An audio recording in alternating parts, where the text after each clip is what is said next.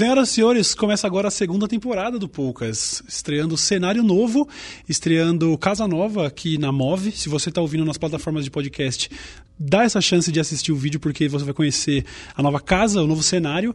Porém, o convidado não é novo, é, talvez no aspecto assim da idade, mas dentro desse programa ele é o cara que está voltando aqui. nem na idade. Recebe, recebamos o Pirula novamente. Que grande honra.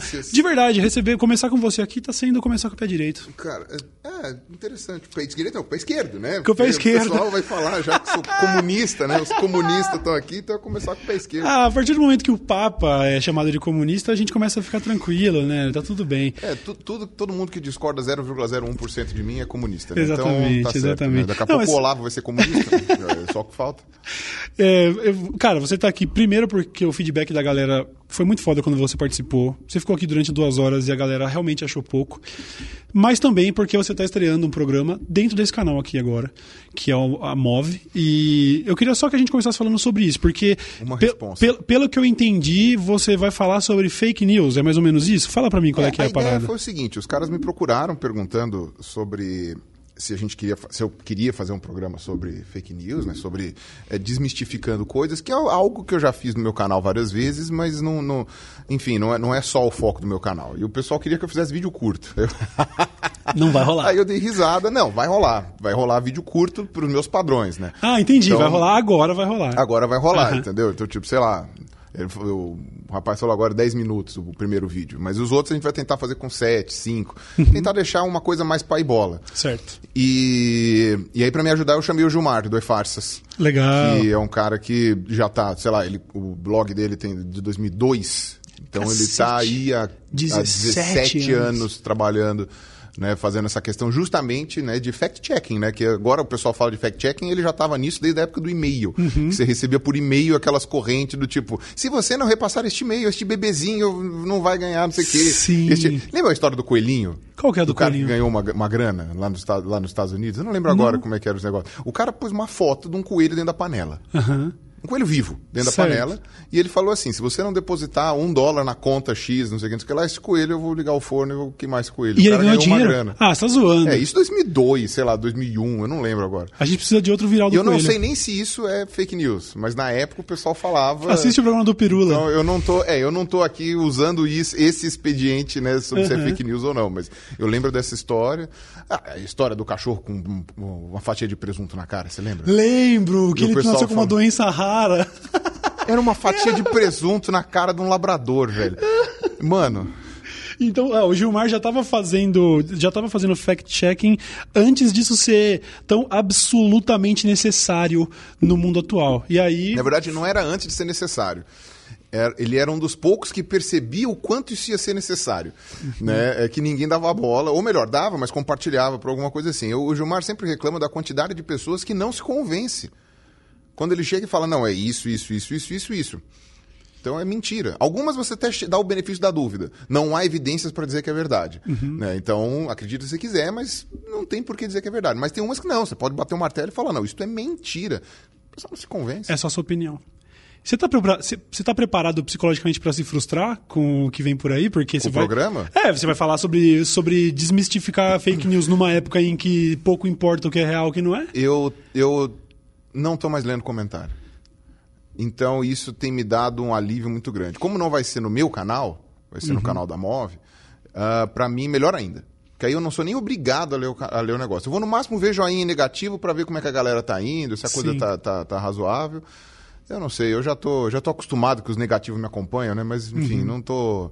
Não, não, assim, eu tô mais preocupado com a, com a, a minha condição de dar conta da responsabilidade do, daquilo que eu falo, uhum. de, por exemplo, não falar nenhuma besteira, de não fazer não sei o quê. Porque quando é no meu canal, se eu falo alguma besteira, depois eu vou lá e me corrijo.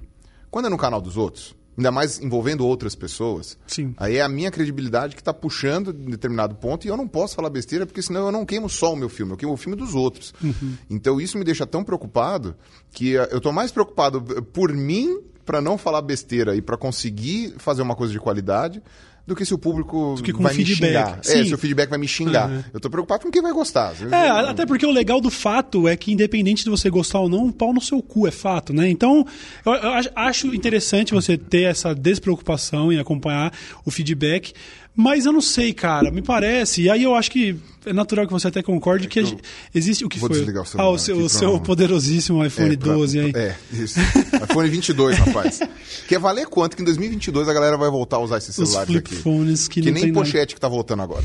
Entendeu? Vai voltar os flip phone, os flip phone, justamente porque a galera vai precisar desconectar de WhatsApp, essas Sim. coisas todas, o pessoal vai voltar, vai ver como era bom quando o telefone só ligava. E mandava SMS. Mas como eu ia dizendo, eu acho que você também há de concordar que existe uma. Caralho, você falou sobre isso antes da gente começar. A raiva tá dando lugar pra uma tristeza já, sabe? É uma coisa. Eu vi, eu vi, eu, eu- cara, eu vi seus tweets e aquilo foi. Foi realmente assim, eu fiquei meio desolado. Qual deles? Porque eu, eu, eu tweeto merda o dia É, inteiro. não, você tweetou alguns dias atrás, você até, inclusive, concluiu seu pensamento citando a frase lá do Mundo Acabou Ah, em é 2012, verdade. nós estamos vivendo no inferno. Sobre como, eu não sei, eu não vou jogar xadrez com você, esquece. Não, não, não. E putz, eu não jogo xadrez faz um milhão. Beleza. Deixa essa merda aí. Tá bom. Só, só pra não. Beleza. Tá, tá. É, onde você falava sobre. Você demonstrou uma total falta de esperança, porque meio que já era. A gente, tá- a gente viu todos os. Porra, a gente viu os vazamentos, inclusive de áudios, comprovando lá toda a baboseira que aconteceu por trás ali do, do, do conluio entre Sérgio Moro e da, Dallagnol e a promotoria e o cacete, e ninguém tá nem aí. As pessoas estão falando que o áudio é fake, as pessoas estão falando que foi o Adnet que gravou e o cacete. O Adnet, Então, boa, né? chega um momento em que você expressou isso no Twitter alguns dias atrás e que acho que está começando a pegar as pessoas, que é o da tristeza. É de realmente falar assim, cara. O cara pode. O, Bolsonaro pode literalmente abrir a boca da pessoa e cagar dentro, e eles vão falar que não, mas é porque ele tem ingerido proteínas, então ele só queria o melhor pra, pro, pro cara, comunista, filha da puta, não sei o quê. A coisa atingiu o nível de retardo mental. A coisa atingiu o nível de não importa o que se fale, já era. Não, mas eu- eu- o, que me, o que me deixa chateado com relação a isso é que, assim, óbvio, agora a coisa que está mais em voga é por causa do Bolsonaro que virou o presidente, né? Que é uma normalização, a meu ver, que é tipo terra plana. Né? Então, por exemplo, o pessoal reclama tal. Até falei isso daí, eu, eu achei legal quando eu fui no Pânico, o Emílio Zurita concordou comigo. A gente não pode normalizar a Terra plana. A Terra plana não é normal. Não é normal você achar que a Terra é plana. Entendeu? E não vou nem dizer que quem acredita em Terra plana é burro, porque já, já não existe mais esse padrão.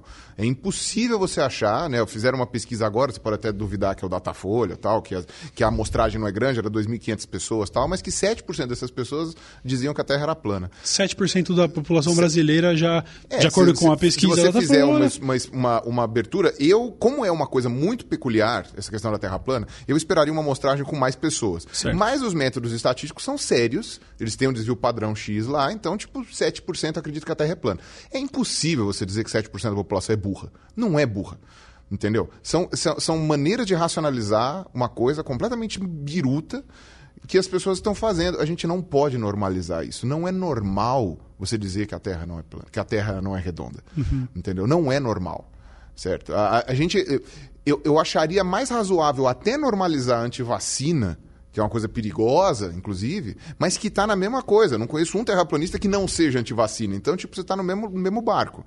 Então eu não, eu não vejaria. Eu não vejaria, eu. Então eu não veria essa questão como burrice, é mais uma hiperracionalização daquilo que você que você falou, da pós-verdade. Tipo, é a minha opinião e acabou.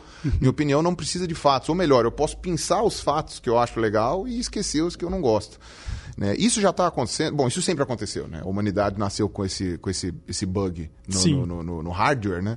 Então a gente tem esse problema que é, é natural. Só que agora a tecnologia fez isso aumentar eh, de maneira avassaladora. Né? Então, do mesmo jeito que eu não normalizo Terra plana, porque eu acho que não deve ser normalizado, eu também não normalizo o Bolsonaro, porque eu acho que o Bolsonaro não deveria ser normalizado. Né? Ao mesmo tempo que. Ah, eu falei isso daí quando eu declarei meu voto, né? Que o pessoal ficou puto da vida comigo, né? Mas eu declarei meu voto e, e não declarei porque eu, porque eu queria, porque eu nunca declarei voto na minha vida, nem para minha família, sabe? Eu nunca falei em quem eu ia votar. Dessa vez eu precisei fazer porque eu falei, eu achei que era uma questão moral. E a galera falou: ah, você vai defender eh, partido de bandido, não sei o que, não sei o que lá. Eu falei assim: vou. E assim, e não, e não, é defender o partido, não é defender o partido, é tipo, é o que sobrou. Eu vi uma, eu vi uma, uma, uma tirinha muito legal. Não sei se você chegou a ver a tirinha das duas vaquinhas conversando. Não sei. Falou assim, eram duas vaquinhas conversando e falando, você vai votar em quem nessa eleição? No açougueiro ou no leiteiro? Aí lá, ah, vou votar no açougueiro, cansei de ser explorado pelo leiteiro. Né? Então, chega uma hora que é aquela coisa, você prefere um assalto ou um latrocínio? Assalto. Melhor ser assaltado. Né? Assalto. Né? Não tem dúvida, assalto. Então, uh, uh, o grande problema é isso. O, se num país sério, né, o, sei lá, um, um ex-presidente estaria preso, né, uh, num país sério, o Bolsonaro nem seria candidato. Ele nem poderia se candidatar. Ele já teria sido caçado só pelas merdas que ele fala. Sabe? A, a... Aí o pessoal pode até falar, ah, mas o governo dele não vai ser tão ruim assim. Pode até ser que não seja, pode até ser que ele passe esses quatro anos aí sem fazer nenhuma cagada tão grande que não seja ambiental, que a meu ver é a pior de todas. Mas enfim, salvo isso, pode até ser que não seja uma coisa tão absurda.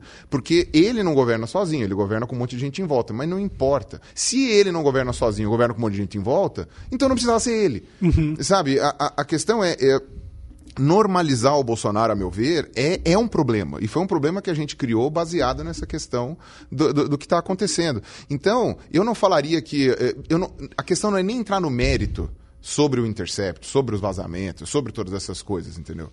A questão não é nem entrar nesse mérito. A questão é. Não importa o que seja feito. Hoje a tecnologia permite que você faça áudios falsos permite que você faça vídeos falsos agora com essa deepfake que vai acontecer. Sim. Há muito tempo já permite que você faça montagens de foto falsas. O Gilmar, inclusive, do E-Farsas, ele sempre, né, como ele trabalhou uma época com essa questão né, de, de, de, de imagens e tal, com essa questão audiovisual, ele, ele olhava, ele dava um zoom máximo assim e tal, e via como é que era a montagem. Ele falava, não, isso daqui é pixel. Só que hoje está ficando num nível que você já não consegue mais analisar com tanta facilidade. Talvez você precise montar uma junta de técnicos e fazer uma votação. O que, que você acha? Não, porque ó, eu avaliei aqui eu achei que era isso, eu achei que era aquilo. De tão próximo da, da veracidade que vai ser. Então, esse caso do Intercept, é, é, você tem todo um todo um arcabouço de evidências, né? Por exemplo, eu, por que, que eu, eu diria que os vazamentos do Intercept são legítimos? Porque você tem, uh, sei lá, quantos, já deve ter chegado em centenas de jornalistas que tiveram acesso é, primário às fontes, né? E falaram que, que é verdadeiro. Eu acho que centenas de jornalistas não iam pôr a credibilidade deles no lixo por causa disso. Mas a questão é, se o Intercept quisesse fazer um áudio fake, eu, assim, eu não sou técnico de áudio. E talvez até 2019 não seja o ideal. Mas até 2025 eu garanto que se eles Sim. quisessem, eles iam poder fazer e ninguém ia descobrir. Não, não, não. A coisa tá. Então, se você tiver um banco de dados suficiente, como fizeram o, o bot do Joe Rogan, porque o cara tem milhares de horas em áudio e aí conseguiram fazer um bot onde você faz o Joe Rogan falar absolutamente o que você quiser, porque você tem um banco de, de termos e de, de conteúdo. Agora, você não vai fazer isso com o Deltan Dallagnol, porque você tem meia dúzia de entrevista dele, você não vai criar um deepfake em 2019 de um áudio desse, entendeu? Não, a gente está é... alguns anos disso ainda. Não, mas é isso que eu falar, você tem, você, você pode olhar por, por, por aspectos externos não vai ser o áudio em si, entendeu? É isso que eu estou falando. É por toda a conjuntura e por todas as coisas que você pode formar uma opinião de se é verdade ou não, se é fato ou não, etc. Mas não é o áudio em si. Porque tudo que a gente tem de tecnologia hoje permite que você falsifique essas coisas de uma maneira que fica muito difícil de você verificar. Né? Hoje está muito difícil, mas é verificável, é auditável. No futuro, né, talvez seja impossível auditar. E o grande ponto é, mesmo que você faça uma auditoria, essa auditoria tem um nome, essa auditoria tem um rosto.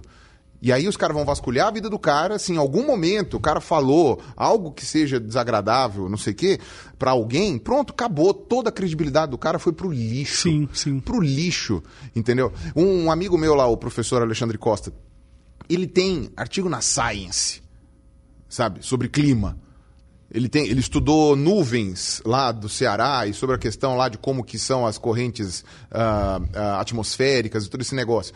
O cara tem um currículo assim absurdo para a idade dele, porque ele nem é tão velho, ele tem um currículo extraordinário, sabe? Ele conseguiu publicar em revistas A1, que são revistas incríveis, não sei o quê. O cara fez uma série de vídeos mostrando por que, que o Ricardo Feliz estava errado, por que, que o conhecimento global é uma realidade, por que, que o ser humano é o principal causador do aquecimento global, não sei o que, não sei o que lá. Pegaram uma foto dele com o candidato do PSOL. Acabou! Acabou. Fim da credibilidade dele. Sabe? É você. A, a lógica é a mesma de você chegar e falar assim: ó, eu fiz. Você pega o melhor marceneiro do mundo.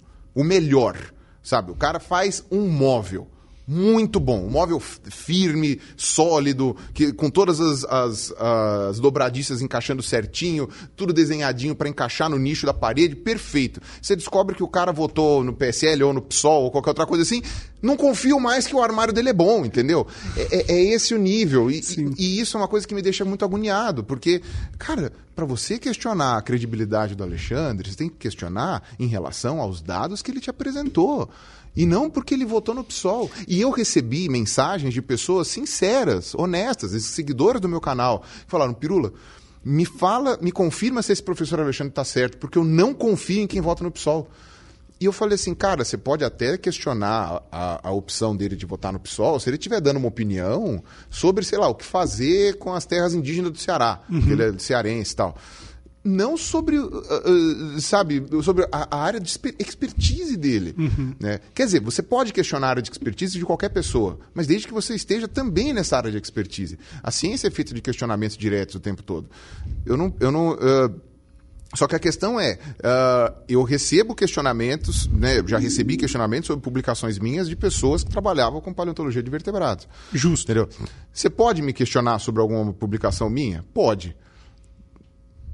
Com Mas, base. Mas aí é aquela coisa, o quanto você leu para poder me questionar com relação a isso. Você está me sacaneando. Você está me sacaneando, eu vou levantar e vou embora, entendeu? Eu E é não vou nem levar a sério. 99% do tempo.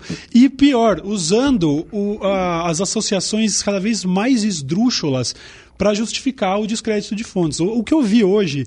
Eu- eu- é isso, é, é, é um momento de ficar triste, eu não consigo mais me indignar. Eu vi hoje, eu, talvez eu esteja errando algum detalhe, mas assim, uma nota do antagonista dizendo que acho que ex-tesoureiro do PT é visto na Rússia, país que abrigou o Snowden, que é parceiro de Glenn Greenwald. Olha aí, hein? O Greenwald com o PT.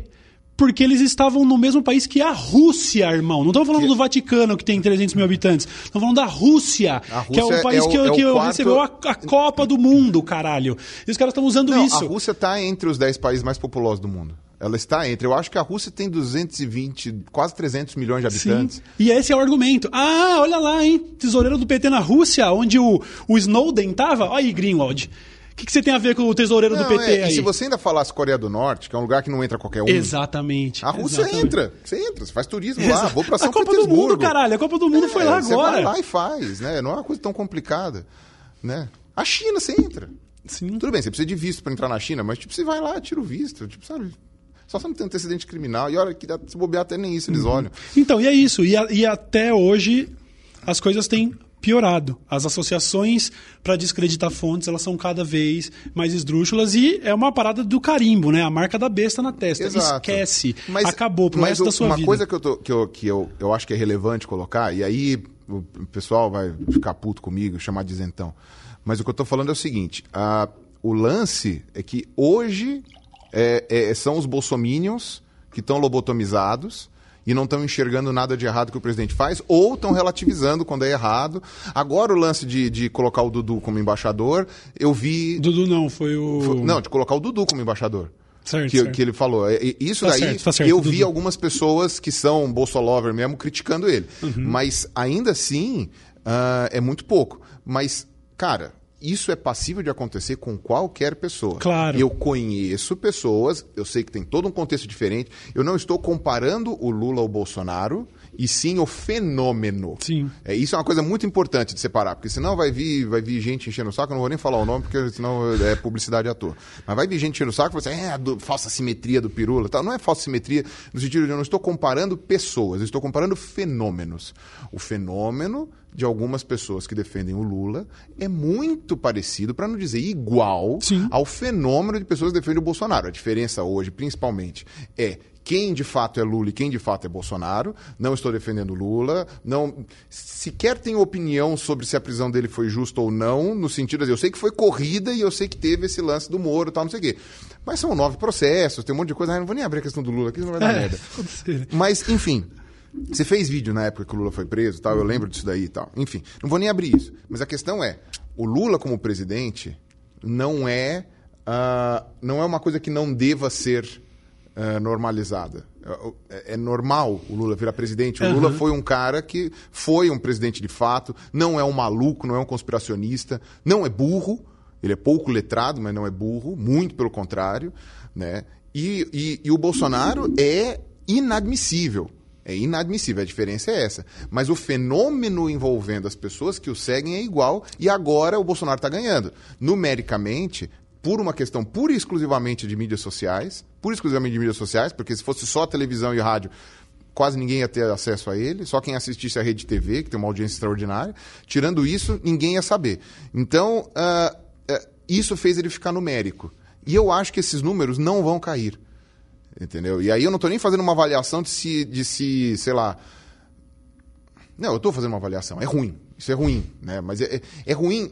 Aí não é nem por ser o Bolsonaro. É ruim por ser pessoas idolatrando políticos. Sim. Idolatrar um político é complicado, porque o político é teu funcionário e não o contrário. E porque ah, quando você idolatra um político, é um passo para o autoritarismo. É um passo. Essa semana eu vi, inclusive, o, o Iago, do 2D de Teologia, que é, que é, que é amigo meu, uhum. que tem uma opinião muito mais conservadora que a minha. Ele é cristão, ele é pastor e tal, não sei o quê. Então ele é um cara que tem uma visão muito mais de direita, muito mais uh, liberal na economia, conservador nos costumes e tal. Uh, o Iago, indignado, porque uma pessoa falou: Bolsonaro tomou uma facada por, por você. Ah, meu Deus. E ele falou: Bolsonaro não é Cristo que morreu por mim na cruz, entendeu? Que para quem acredita, de fato é isso.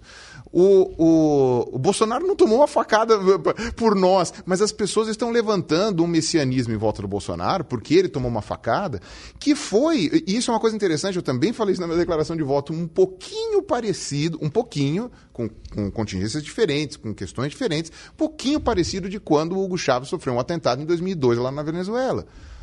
Ele sofreu um golpe, depuseram o Hugo Chaves, e quando ele tava, ele foi para Trinidad e Tobago, acho, alguma coisa assim, quiseram que ele renunciasse, ele não renunciou. No que ele voltou, ele sofreu um, um acidente de avião, uma coisa assim, e ele falou até agora, e ele falou depois, né, que ele era, que tinha sido, sido o pessoal que votou no Chaves acreditou na ideia do atentado, que eu até acredito que seja real mesmo, acho que ele sofreu um atentado mesmo, mas se não sofreu também tanto faz, né? E as pessoas acreditaram nisso e compraram. E aí o Chaves usou um mecanismo messiânico para continuar se mantendo no poder e ficou quatro, cinco mandatos até morrer.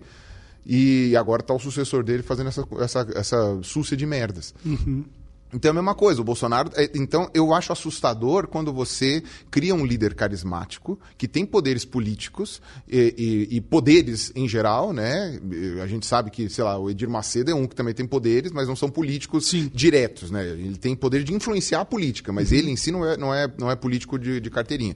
Mas quando é um presidente, isso é muito assustador. Justamente por causa disso que você falou. O cara pode fazer, ele pode, sei lá, degolar uma criança em, em rede nacional que quem gosta dele vai relativizar e vai arrumar um jeito de falar que aquela criança, sei lá, estava com o capeta no corpo, ou enfim, que viver é uma dor, e já dizia o budismo, então por isso ele libertou a criança da dor, e não, porque a mãe dele era lésbica, então, babá, sabe, vai inventar qualquer coisa para justificar. Então eu acho que isso é que é o perigoso, isso é que é a coisa ruim. O Bolsonaro, ele é um exemplo, talvez o pior dos exemplos da política atual, mas uh, da, das pessoas que estão hoje na, na, vida política. Eu consigo imaginar pessoas piores que o Bolsonaro lá, mas no, no cenário político, né, do, do, que estava disponível, não. Uh, mas o que eu imagino são as pessoas uh, fazendo isso com outras também, outros políticos. Né? Agora é a alt-right, né? essa nova direita dos neoconservadores. Né? E até uma coisa que eu vou ver, eu gravei um vídeo esse final de semana, vou ver se eu posto também, que eu não estou quase postando vídeo, mas uh, que assim, o, conservadorismo como ideia clássica, né, o conservadorismo clássico que surgiu depois da Revolução Francesa, tal, não sei o quê, tem ideias muito interessantes, né? Uh, eu mesmo até me identifiquei com algumas ideias do conservadorismo clássico, que é completamente diferente desse neoconservadorismo que tem agora, que é só teoria da conspiração, velho. Sim, mas você consegue tipo, exemplificar coisas do, do conservadorismo clássico? A ideia do conservadorismo clássico, pelo menos pelo que eu entendi, eu não sou um cara muito lido nisso daí, mas o que eles falaram é o seguinte: depois da Revolução Francesa, que foi uma revolução, ou seja, você teve uma subversão do poder, pegaram os reis e lotinaram todo mundo. Os líderes que subiram no lugar é, também começaram a brigar entre si, também começaram a agir como loucos. No fim das contas, acabaram morrendo, deu aquela treta, o exército entrou, subiu Napoleão, virou imperador. Ou seja, voltou tudo ao que estava antes, de um jeito até um pouquinho diferente, porque Napoleão começou a invadir os países, enfim, virou aquele negócio. Dom, Pedro, Dom, Dom João VI veio para o Brasil, enfim, todo aquele negócio. Né? Então, é possível que, sei lá, vai, o Brasil se não fosse Napoleão, o Brasil talvez estivesse até melhor, não sei, né? Ou pior, na verdade, né? Acho que, acho que não, não vou ser tão injusto com o Dom João VI. O Brasil ia estar pior. Mas, de qualquer maneira, uh, dado o que aconteceu, que houve uma carnificina, e essa carnificina só até piorou, pior até do que os ricos lá em Versalhes eh, esbanjando dinheiro, porque e, e, mostrou que isso não era a maneira mais adequada de você melhorar os problemas. Então, o que os primeiros conservadores diziam, né, é que as coisas não deveriam ser feitas em revoluções. É impossível você parar a roda do mundo, as sociedades vão mudar, mas que mude devagarinho não mude de uma hora para outra. E dependendo do que a gente está falando, eu concordo. Sim. Eu concordo com isso. Obviamente que não com coisas que prejudicam diretamente muita gente, como por exemplo o racismo. Né? Então isso eu acho que a gente tem que mudar de um jeito mais incisivo, mais forte. Mas eu entendo que até nesse tema cometem-se exageros, onde se faz necessário um comportamento não, conservador é, para que não. Tudo vai gerar exagero, tudo vai gerar exagero, e quando você é o cara que está lá sofrendo o perrengue do negócio, uhum. você não consegue julgar. Mas a gente sabe quando aquilo é contraproducente. Entendeu? Então, por exemplo, se um negro, com raiva do racismo que ele sofre, ele vai lá e dá uma porrada num branco, isso vai ser usado como exemplo para oprimir todos os negros do Brasil e aquele cara que talvez tenha tido até um bom motivo para bater no branco, não pensou que ele poderia ser usado como exemplo para isso, não sei o quê. Sim. Então, eu não estou nem dizendo que quem. Que, assim, depois que você sofre bullying a vida inteira, de repente você chega e cospe na cara do cara que te faz bullying, vão dizer que você é o cara. Não estou fazendo a, a, associação com o Jean Willis aqui, mas é que foi um exemplo que me veio na cabeça. Mas, enfim, se acontece isso. É, é, não dá para você dizer que a pessoa, sabe, uma hora teu saco explode. Sim, eu uma entendo. hora teu saco explode. Não, eu, eu entendo o comportamento. Mas a gente tem que pensar que como sociedade e como hoje qualquer pessoa filma um negócio, uhum. né? Antigamente não, porque aconteceu ali, 10 pessoas viram e acabou, entendeu? Depois quem conta um conto aumenta um ponto. Mas hoje que o pessoal filma e você tira de contexto ou qualquer outra coisa assim, uh, você pode ferrar milhões de pessoas. Sim um negro que foi lá e se excedeu, talvez até com motivo acertado, mas que teve uma questão racial envolvida ali, bateu num branco, entendeu? Uh, isso vai ferrar, sei lá, quantos milhões de negros a gente tem no Brasil? Sim, 60 sim, milhões, sim. uma coisa assim. Tipo, quando você vai ver isso daí, Uh, é que a gente começa a ver com essa questão de, da, da mola que estica ou volta, né? Que eu, eu, eu, foi a, talvez a primeira, primeira ideia que eu tenha colocado no meu canal que tenha pegado mais gente, né? A questão da mola. A mola nunca vai para o ponto de, de, de, repouso, né? Sim. Ela sempre passa e volta, passa e volta, né? Então, a mola ficou apertada há muito tempo. E é normal que as pessoas é extrapolem depois. Quem tá tomando de 5 a 0 a vida inteira não quer terminar o jogo 5 a 5 não. Quer é. virar a porra do jogo. Não, é e outra, e mesmo que não vire o a jogo... A intenção é boa. Não, e outra, se não virar o jogo, vou encher o juiz de porrada. Sim. Eu vou cair na porrada com o time adversário. É, é, é, não tá certo. Eu acho que a gente tem que controlar exatamente esses excessos. E eles Sim. têm que ser. Mas também não adianta. Também não adianta. Por exemplo, eu vejo muito isso com as feministas, né? As feministas sérias que não são as, as despirocadas, mas as feministas sérias, que são a maioria, inclusive, uh, quando acontece um excesso, elas criticam. Mas ninguém leva a sério. Porque a turma do contra é a minha opinião. Sim. A minha opinião é o que vale. O que, que vale na minha opinião? Minha opinião vale que aquela ali é uma escrota. Então, pronto. Então, todas são escrotas, todas são não sei o quê. Então, por causa da atitude de meia dúzia, todas as coisas. E aí a gente está falando de metade da população, né? Então, metade da população, né? Que não são mulheres, acabam é, pagando por isso. Então, o que eu enxergo com relação a esse lance de, de você ter. Puta, esqueci agora o que a gente estava falando. Bom, eu, eu acho que. É, mas, a, mas a, quando você vê essa. essa a, a maneira como as pessoas estão se comportando, né? O conservadorismo ele fala que as coisas têm que ser aos poucos. Eu acho que certas coisas deveriam ter um pouco mais de força. Mas, ao mesmo tempo, se você não me perguntar minha opinião sobre o que eu acho que deveria ser, mas sobre o que eu acho que vai ser, certo. entendeu? Eu acho que deveria ser. Eu acho que o racismo tinha que acabar hoje, ontem, entendeu? Eu, eu acho. Agora, o que eu acho que vai acontecer, na verdade, tem estimativas para isso, é que a equidade racial ela vai chegar num ponto aceitável em 90 anos. Dentro das sociedades livres. Certo. Né? Não conta aí, sei lá, ditaduras e tal. Uhum. 90 anos é uma estimativa otimista, factível, menos de um século. Certo. Provavelmente nenhuma pessoa que está viva hoje vai ver isso. Né? Mas tem que continuar lutando para que seus filhos, netos, bisnetos consigam ver isso. Sim. Apesar de que eu acho que já vou entrar nessa questão também de filho, neto, bisneto. Tá, mas você, isso, isso é uma, uma, uma questão gradativa ou, ou ainda a gente pode ter é, acreditar que vai piorar antes de melhorar? A gente está numa crescente? Eu não sei, porque essa é que é a questão. Se for levar em conta as teorias conservadoras que eu tive acesso, pelo menos, é, sempre vai ter uma força contra e sempre vai ter uma força a favor. A ideia, a tendência é que com a troca das gerações, as pessoas vão ficando diferentes, vão pensando de maneira mais aberta, vão, vão, vão convivendo mais com outras realidades que, sei lá, os nossos avós não conviveram. E isso naturalmente, mesmo que essas pessoas sejam conservadoras, naturalmente elas vão ser menos racistas. Uhum. Então a ideia é essa. Então, mesmo que tenha força contra, no equilíbrio de forças a coisa vai andar para frente de alguma maneira. Então, isso é o que o conservadorismo diz. E eu acho que para alguns pontos isso é interessante. Eu não sei se você se lembra quando o Martin fez uma associação dessas, né? Que é a questão do, dos escravos, lá na, na, na, Baía dos Escravos, lá quando a Daenerys vai lá e solta os escravos. Certo. Ela liberta os escravos de uma das cidades e vai para outra vizinha. No que ela vai para outra vizinha, os, os líderes dos escravos que eles nomearam lá retomam o tráfico de escravos, só pararam de escravizar eles mesmos, mas começam a escravizar os do lado. Não houve uma troca de, para não usar termo coaching aqui, né? Não houve uma troca de mindset né, do pessoal lá, né, de não viver no sistema escravista. Eles não entenderam isso. Simplesmente os, os chefes de escravo foram mortos e a sociedade que eles estavam acostumados a viver era a escravidão. Então, acabou. Então, É, agora nós somos os donos de O escravos. fenômeno clássico do oprimido passando a ser opressor, porque é, como, como o porque que pode se entendeu. esperar Exato. quando a, quando a mudança é drástica, quando Não, não só drástico, quando não há uma preparação prévia.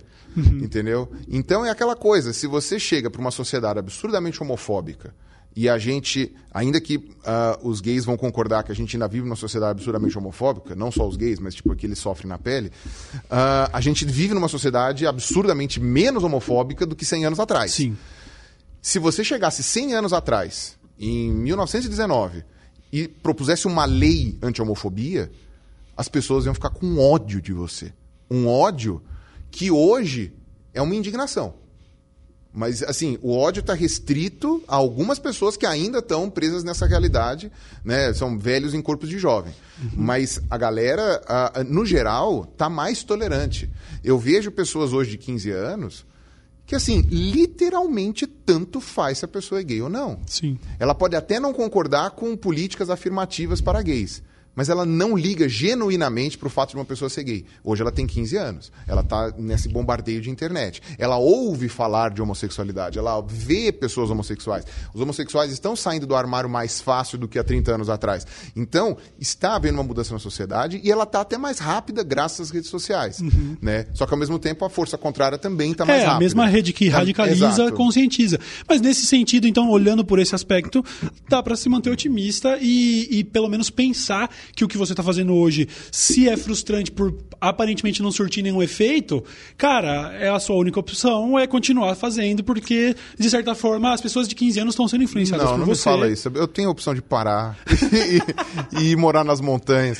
É, né? não, eu mas posso é- fazer isso. é, você não tem Eu- obrigação, eu- é, porque o problema é o seguinte, cara. Bom, eu, eu vou falar isso pra quê, né? O, o padre ensinando o vigário a rezar. Não, o melhor, é o, eu sou eu tentando ensinar o, o padre a rezar a missa. Mas. d- é, é- é no meu cu que as coisas entram. Então chega uma hora que cansa, sabe? Ah, mas não, mas o seu cu está salvando milhares de cus. Eu falei, tá, mas chega, cara. É, né? Eu quero minhas pregas de mesmo, volta. Eu, eu, eu, eu- pensamento diário. Hoje não, hoje não. Eu tô, tô muito menos. Eu só continuo combativo no Twitter, falando umas coisas, mas assim, eu tô passando por um processo de alienação é, consciente. Pra poder, sabe, pra poder seguir com a vida. Mas eu entendo que é um questionamento que surge, e com certeza surge, surge para você, acho que até numa proporção maior atualmente, que é de pensar, tá, mas eu vou mergulhar no fogo para tentar fazer isso, eu vou colocar, eu vou me colocar ali, a, a, é, vou me expor e, e de repente receber todo tipo de, de, de, de coisa no meu cu por causa disso e tal. Entendo que é um negócio que cansa, é um negócio que. Inclusive, você, você fez uma, uma live mês passado falando de como você você tava meio que chegando no, ali você não parecia estar no limite, mas você tava falando, ó, eu preciso dar uma parada agora porque percebi que daqui para frente acaba sendo até contraproducente porque a balança a, não, a conta não fecha. Faz mais mal para mim do que eu consigo fazer bem para os outros, né? Eu não, entendo isso. E, mas é, é, eu, eu acho que é meio desesperador, realmente. É um pouco desesperador pensar, é, cara, eu tenho a faca e o queijo na mão para tentar fazer uma diferença, eu preciso. Porque seria como seria como o Tony Stark dizendo: Não, agora eu vou cuidar da minha família e foda-se isso. Em algum momento. Caralho, eu não tô te comparando ao Tony Stark. Não, tá? eu achei que você estava se não, comparando não, eu tô falando de você, Stark. Eu tô falando de você. Eu não faço vídeo faz três meses. Eu não tô não, nem aí pra essa tá. merda. Eu tô falando de você, mas eu não tô te comparando querendo dizer, não, somos heróis, estamos aqui para fazer. Eu tô falando só de identificar o chamado de, de algo que seria algo como um dever. Não é o dever, mas aquela sensação de que, velho, certo é fazer isso, sabe? Não, mas sim, sim. A, a, é, qual é o preço? A troco de quê, entendeu? E eu entendo que em alguns momentos é, a conta não fecha. Na questão da, do, do, acesso a, a, a, público, né? Eu acho que isso daí fica pior. Porque o certo, assim, é, o nosso trabalho, por exemplo, na internet, é um trabalho de massa, mas que não tem efeito nenhum se não for trabalho de formiguinha. Então, se as pessoas que convivem com aquelas pessoas para quem a gente está falando não fizerem um trabalho, a gente não consegue reverter. Né? Uh, eu fico muito feliz quando eu recebo uma mensagem de uma alma salva, entre aspas, vai, digamos assim, eu nem acredito que a alma existe, mas tipo, Sim. sabe, você entendeu no que sentido metafórico. Eu até fico feliz quando eu recebo uma mensagem, pô, Pirula, eu me interessei por ciência por tua causa, pô, Pirula, eu era preconceituoso, agora eu sou menos, pô, Pirula, não sei o quê. Eu até fico muito feliz quando isso acontece. Mas, é, mas quantas almas eu não radicalizei para o oposto, porque ficaram com raiva do que eu falei, para conseguir. Uh, uh, para conseguir salvar aquela meia dúzia. Então eu não sei se eu estou fazendo a coisa certa, se eu estou fazendo bem. Eu fiz um vídeo recente que assim, teve o relançamento do Science Vlogs, né? Os, o, a rede de canais de ciência que possuem um mínimo de credibilidade, ou seja, que não é nem o mínimo, é o máximo de credibilidade, mas estou falando assim, que tem a preocupação de saber o que está falando sobre ciência e não meramente de falar ou conspiração ou de falar sem pesquisar, essas coisas. Eu até acho que eu não mereço estar no grupo porque o meu canal não é só sobre isso, né? Eu falo sobre um monte de coisas, mas enfim, me escolheram como um dos patronos, tal, então eu fico bastante feliz e todo mundo lá é meu amigo, então tipo é meio que é, é vai é, é, um, é um grupo de amigos, galera, né? né? É um clube da galera. E o que acontece? Uh, quando a gente vê, eu fiz um vídeo chamado Estou Fazendo Tudo Errado. É um vídeo recente até no meu canal, quando já estava começando a entrar nessa questão do meu exaustão mental. Porque você tem duas maneiras de fazer uma divulgação científica que não é necessariamente só consciência, divulgação de qualquer coisa, né? Seja de ideologias, seja de pontos de vista, seja de ativismo, tal, não importa, de política. Você, você pode fazer de duas maneiras. Ou você faz uh, digamos assim, vai, é que nem a criança que não quer comer ervilha e você mistura numa coisa gostosa, sabe? Você dá um jeito, né? Não quer tomar os remédios, você põe junto com o brigadeiro, né? O... Quando você faz isso, a pessoa toma sem perceber. Mas ao mesmo tempo que isso faz ela ser mais suscetível a receber a linguagem da ciência, então isso é os célebres exemplos são o Iberê, é o Átila, é, é esse pessoal que faz isso daí, né, misturando ou cultura pop ou fazendo que nem o Iberê na forma de um experimento, uma coisa que às vezes é despretensioso, tal, não sei o que, de repente você está entendendo sobre lei da física, você está entendendo sobre uma série de coisas. Né? Quando você tem esse tipo de comportamento, é muito legal, porque as pessoas não têm ódio disso, não têm raiva disso. As pessoas simplesmente vão lá e fazem. Uhum. O Atila conseguiu fazer vídeos de conscientização sobre homeopatia, sobre astrologia, sobre mudança climática, sobre, um, sobre fosfetanolamina, sobre uma série de assuntos completamente espinhosos que geram extremamente ódio. Para um público que está mega propenso a reproduzir ódio, né? Que é o público enfim, pessoal nerd e tal, que é um, é um público espinhoso, para dizer o mínimo. E ele não recebeu esse rage. Ele não recebeu. O Atila fez um milagre ali, e eu falo isso para ele quando eu encontro com ele, que eu falo, Atila, como que você consegue fazer isso?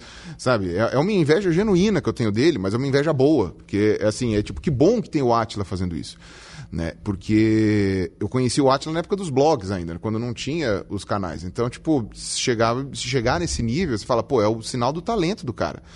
Só que ao mesmo tempo que você gera esse tipo de efeito das pessoas não terem ódio, você também gera um problema de que a pessoa, quando ela não sabe que tomou o remédio, ela não entende que ela melhorou por causa do remédio Ela entende que ela melhorou por uma questão X e que, tipo, isso não tem nada a ver. Então, nem sempre a pessoa que está recebendo ciência em doses é, misturadas ali, depois ela vai pensar como ciência, porque ela não sabe que consumiu ciência.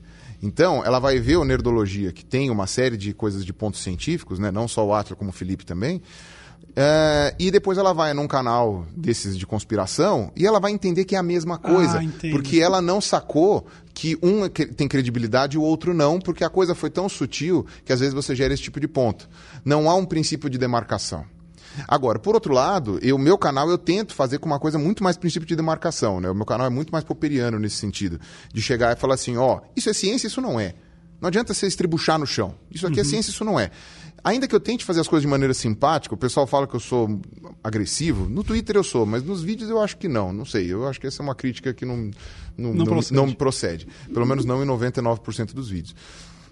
Mas a galera, quando chega nesse tipo de, de coisa, ao mesmo tempo que eu consigo um público mais fidelizado, porque eles entenderam o que eu estava querendo dizer, e talvez sejam pessoas que vão seguir o seu rumo, você tem o efeito Batman Coringa. Entendo. Né? Ah, você, você vira uma pessoa que defende a coisa e automaticamente você reforça o lado Coringa. Entendeu? Um dos maiores canais terraplanistas do Brasil já falou para mim, falou para mim não, falou em vídeo, que começou a gravar vídeo por minha causa. Entendeu? Foi, foi total o efeito Coringa.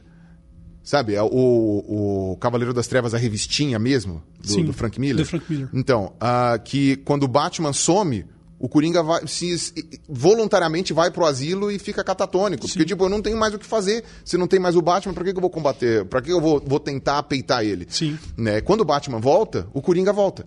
Né? Porque aí ele volta a ter uma motivação. Então, quer dizer, eu fico pensando, o canal desse cara tá hoje que. que eu, eu posso falar isso, enfim, não tem coisa. Um lunático. É um completo lunático. Claro. É um gênio. Não, a gente não vai aqui. Não, ele é, é brilhante. Manter, manter, as, manter a, a, a diplomacia com terraplanista, né? Não, não, e não é só terraplanismo. Como eu falei, é o combo. O terraplanismo é o estágio terminal da doença. Ele tem todo o resto de coisas erradas. Porque também é aquela coisa, se você acredita que a Terra é plana, você está subvertendo leis básicas da física. Então, uhum. tipo, tudo que é dito por qualquer mainstream está errado. Você então, é uma então, esponja de merda. Exato, tipo assim. então não tem como. Esse cara é brilhante.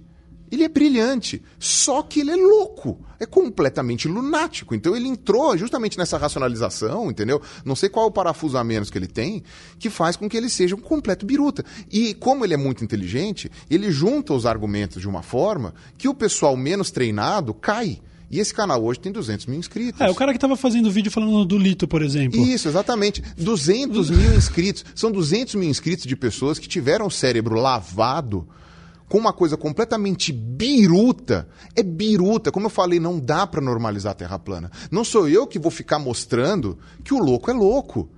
Sabe? Não sou eu, porque o pessoal fala, você não responde os argumentos dos terraplanistas.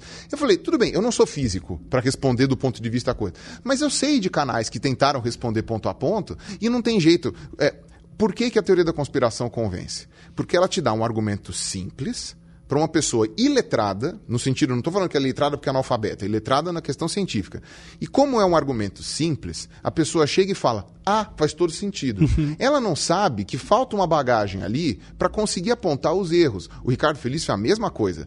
Ele chegava falando os negócios lá da camada de ozônio, falava assim: Não, a camada de ozônio não existe, não, porque a Amazônia você desmata, depois volta, não sei o quê. Ele fazia todo aquele negócio.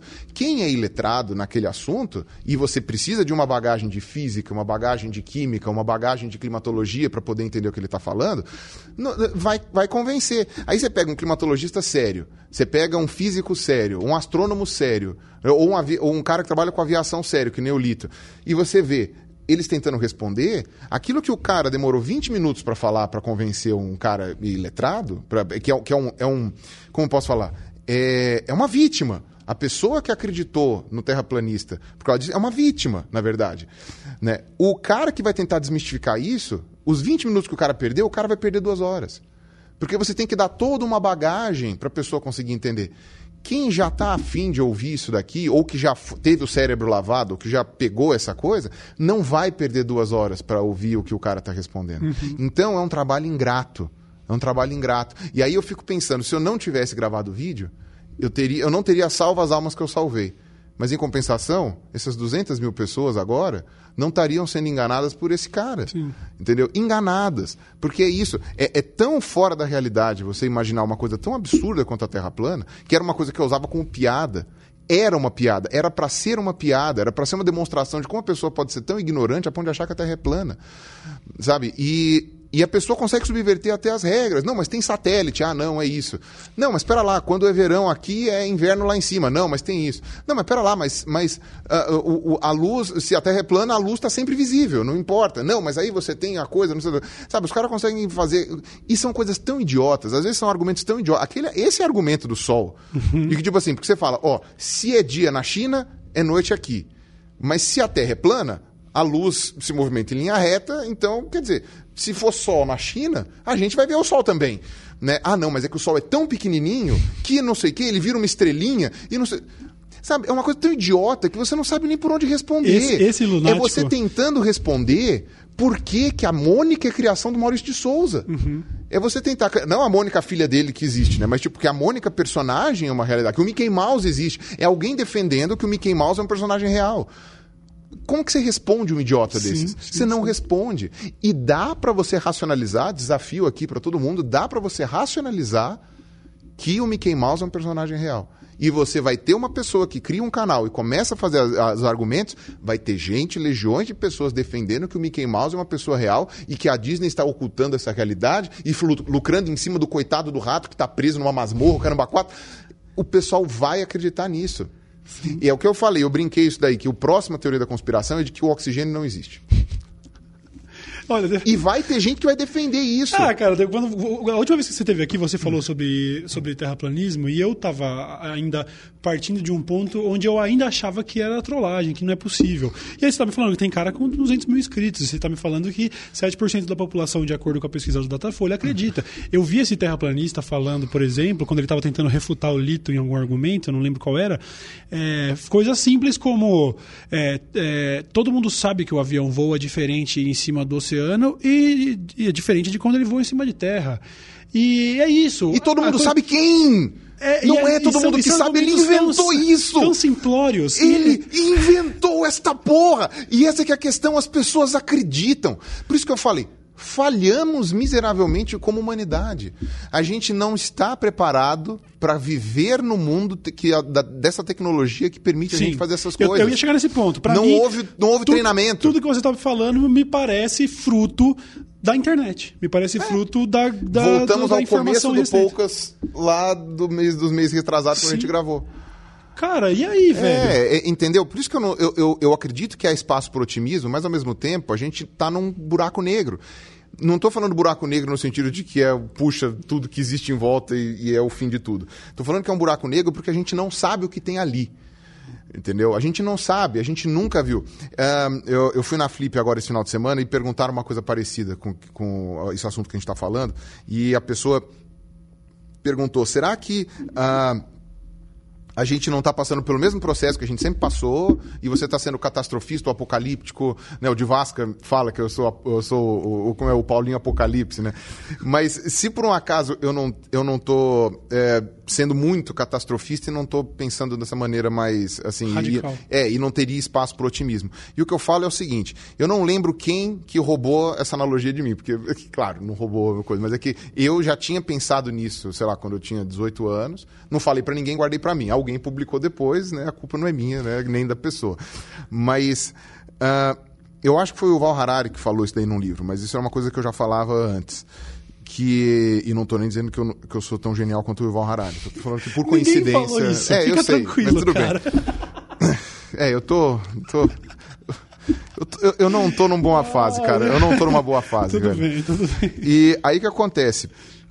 Se você pega uma pessoa de 1500 e teletransporta ela para 1800, 300 anos, a pessoa de 1500 e 1800, ela vai sentir que diferença? Digamos que seja um francês.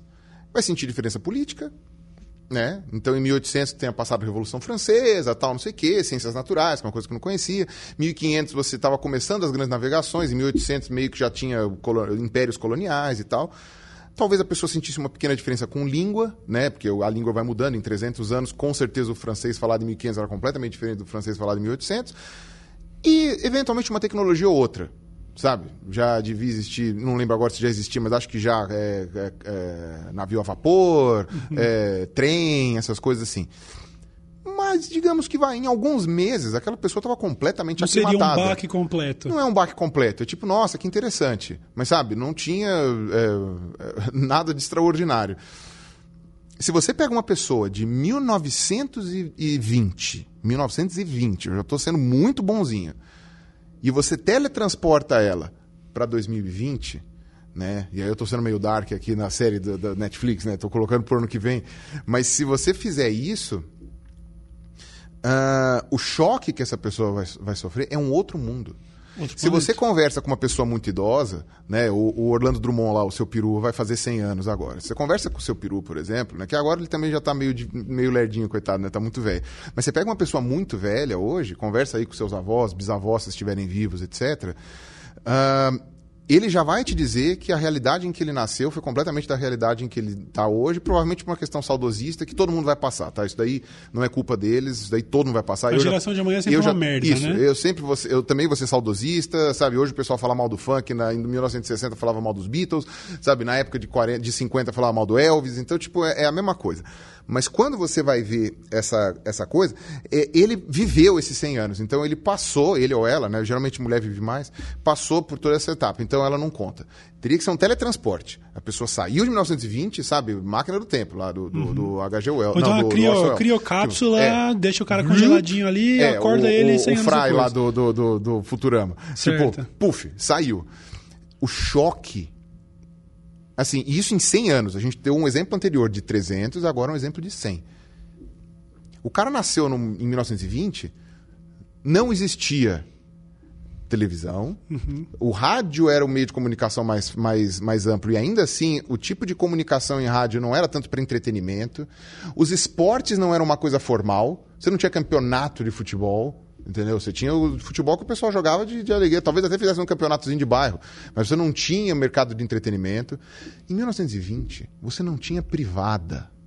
Não existia privada em, em 1920. 1920, se você precisasse fazer uma notícia chegar em Araraquara, a gente está falando de alguém ter que ir para lá, sacou? Alguém tem que ir lá. O jornal era mandado é por correio, era na. na Essa na, pessoa na... ela ia chegar na sociedade atual e ia ver a gente reclamando porque, caralho, faz cinco minutos que eu mandei esse e-mail não sai da caixa. Tô tentando mandar esse e-mail para esse cara que tá em Hong Kong e faz cinco minutos que ele não recebeu ainda. É, Sabe por é quê? É um choque. Sabe é um por choque. quê? Porque ele tá dormindo.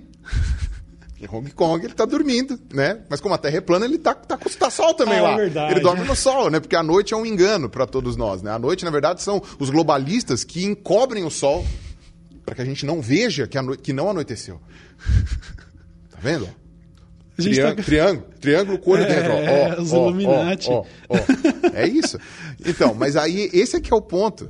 O, o, quando você vai ver essa, essa realidade, por exemplo, realmente, você falou, para chegar em Araraquara, a notícia que acabou de sair em São Paulo vai chegar lá mês que vem.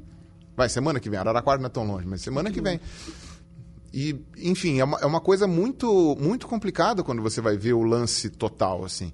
Mas então, quando... eu não sei hum. o quanto a nossa tecnologia não extra... Porque, que nem por exemplo eu falei nesse nesse thread que você comentou aí nessa nessa thread uhum. que era uh, de que a terceira guerra mundial vai começar com fake news né com deepfake se você quiser fazer uma deepfake do Kim Jong Un falando que vai explodir tudo né uh, a menos que o Kim Jong Un desminta sim acabou terceira guerra Sim.